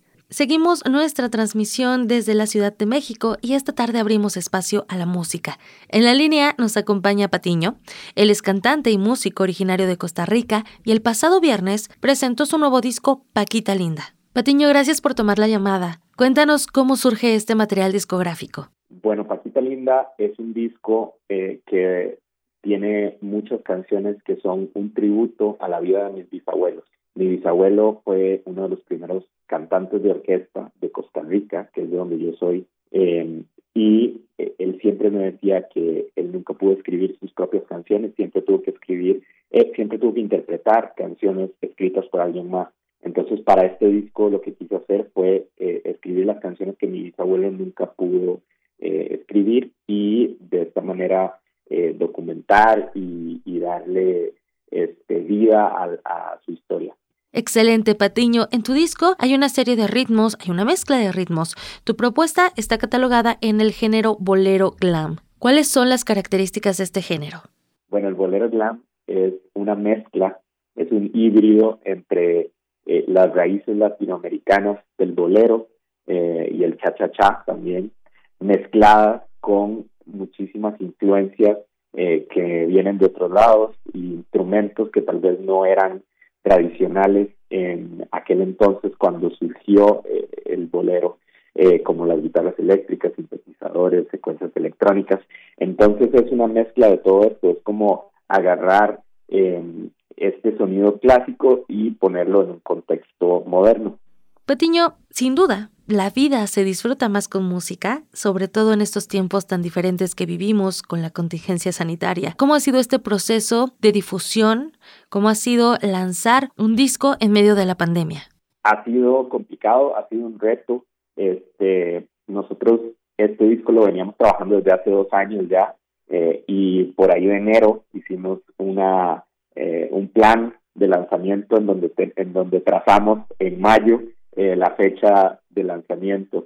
Eh, y luego, pues, o sea, no teníamos la menor idea de lo que iba a pasar y luego sucedió la pandemia eh, y tuvimos bastantes dudas si seguir con los planes porque pues teníamos que reinventar, ¿verdad?, la manera en que le íbamos a enseñar el, el, disco al público, ya que no podíamos hacer conciertos físicos, pero al final decidimos seguir eh, decidimos lanzarlo porque como, como decís vos, eh, en este momento la música, eh, el arte, la literatura, el cine, todas estas cosas nos sirven como pequeñas ventanitas de, escape, ¿verdad? Para, para poder despejarnos, para poder desahogarnos.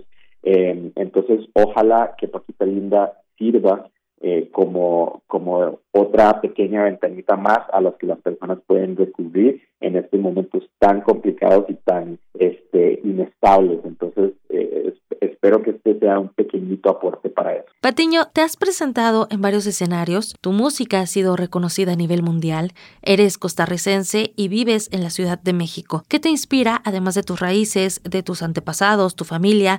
Eh, ¿Hay algo que te inspire de esta ciudad para plasmarlo en tu música? Claro, pues yo creo que ha sido clave estar aquí en México para que el disco llegara a sonar como suena. Tuve la dicha y el privilegio de colaborar con muchos músicos mexicanos, incluso eh, incluyendo más bien eh, a los productores que se llaman Daniel Cepeda e Iván de la Rioja. Ellos tienen una banda que se llama Daniel Me Estás Matando eh, y ellos fueron los guías musicales dentro de este disco. Em, entonces estoy muy agradecido con, con ellos y con todos los demás músicos eh, mexicanos que participaron en la creación de este disco y que no sería lo que es sin, ellos. Además, eh, México eh, tiene una riqueza cultural tan enorme, es la cuna también de, todos estos ritmos, ¿verdad?, de raíz latinoamericana. Entonces, estoy muy, muy contento de, de poder estar aquí y absorber todas esas cosas. Agradecemos que tomes la llamada, Patiño, que nos platiques sobre este proyecto y para la gente que esta tarde te está escuchando y quiera seguir tu trabajo, ¿cómo te podemos encontrar en redes y en plataformas digitales? Claro que sí, no, muchas gracias a ustedes por el espacio. Eh, me pueden encontrar como Patino Música en Instagram, Facebook y mi canal de YouTube. Los invito a que lo visiten, ahí está el video de Paquita Lindo, también hay un mini documental de cómo hicimos el disco. Y en todas las plataformas de streaming digital busquen Paquita Linda, mi disco, y el nombre del artista es Patiño. Espero que les encante la música. Patiño, oye, pues nos decías que, que, esperas que Paquita Linda sea una ventana, que también sea como un refugio, ¿no? Siempre, siempre buscamos la música. Esta canción tiene muchos ritmos que seguramente nos van a poner a bailar. ¿Qué te parece si nos la presentas para escucharla? Claro que sí. Eh, muchísimas gracias a todos los que han escuchado en mi disco Paquita Linda y a los que no, las presento con muchísimo amor. La canción principal también se llama Paquita Linda y se las dedico a todos ustedes desde mi casa hasta la suya. Muy bien, recuerden que nos pueden seguir en redes sociales como arroba prisma.ru. Vamos a bailar un rato, vamos a escuchar Paquita Linda, con esto me despido, los saludo de nuevo el próximo lunes y sigan con nosotros que todavía no nos vamos. Disfruten de esta canción de Patiño, Paquita Linda. Vuélveme a querer. Sí, claro. Dulce cañaveral, aleas y curvas moviendo la la olor a ceniza, ataca la gula. No soy ningún poeta, tengo rima de boxeador, pero Paquita linda, te hice esta canción, oh, oh, oh, Paquita linda, esta es tu canción, esta es tu canción. Aleas y curvas, moviendo la olla se escuchan los santos, espantan al cura.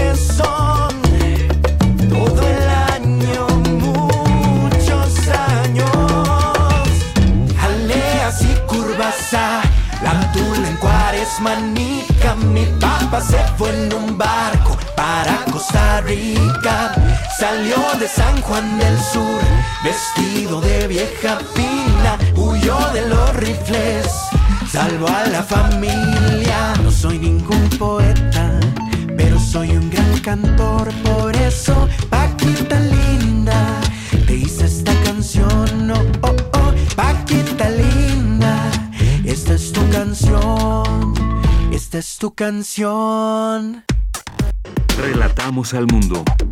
Relatamos al mundo. Bien, pues llegamos al final de esta emisión. Muchísimas gracias por su sintonía, por su atención, por sus mensajes. Siempre es un gusto estar aquí con ustedes, transmitiendo a través de estas frecuencias. Ojalá que nos sigan acompañando y que sigamos siendo una eh, propuesta para ustedes y todos los días teniéndoles la información de México y del mundo. Muchas gracias, de verdad les mandamos un abrazo a todos y cada uno de nuestros radioescuchas que en este momento nos sintonizan, los que han llegado hace poco en este horario y en esta frecuencia. Les mandamos un agradecimiento también, por supuesto. A nombre de todo el equipo, todo el equipo que hace posible esta emisión y todas las emisiones de Prisma RU, soy de Yanira Morán y les agradecemos de verdad de todo corazón su presencia, su sintonía a través de Radio UNAM. Me despido, lo espero mañana en punto de la una de la tarde con más información. Ya son las tres y nos despedimos. Que tengan muy buen provecho.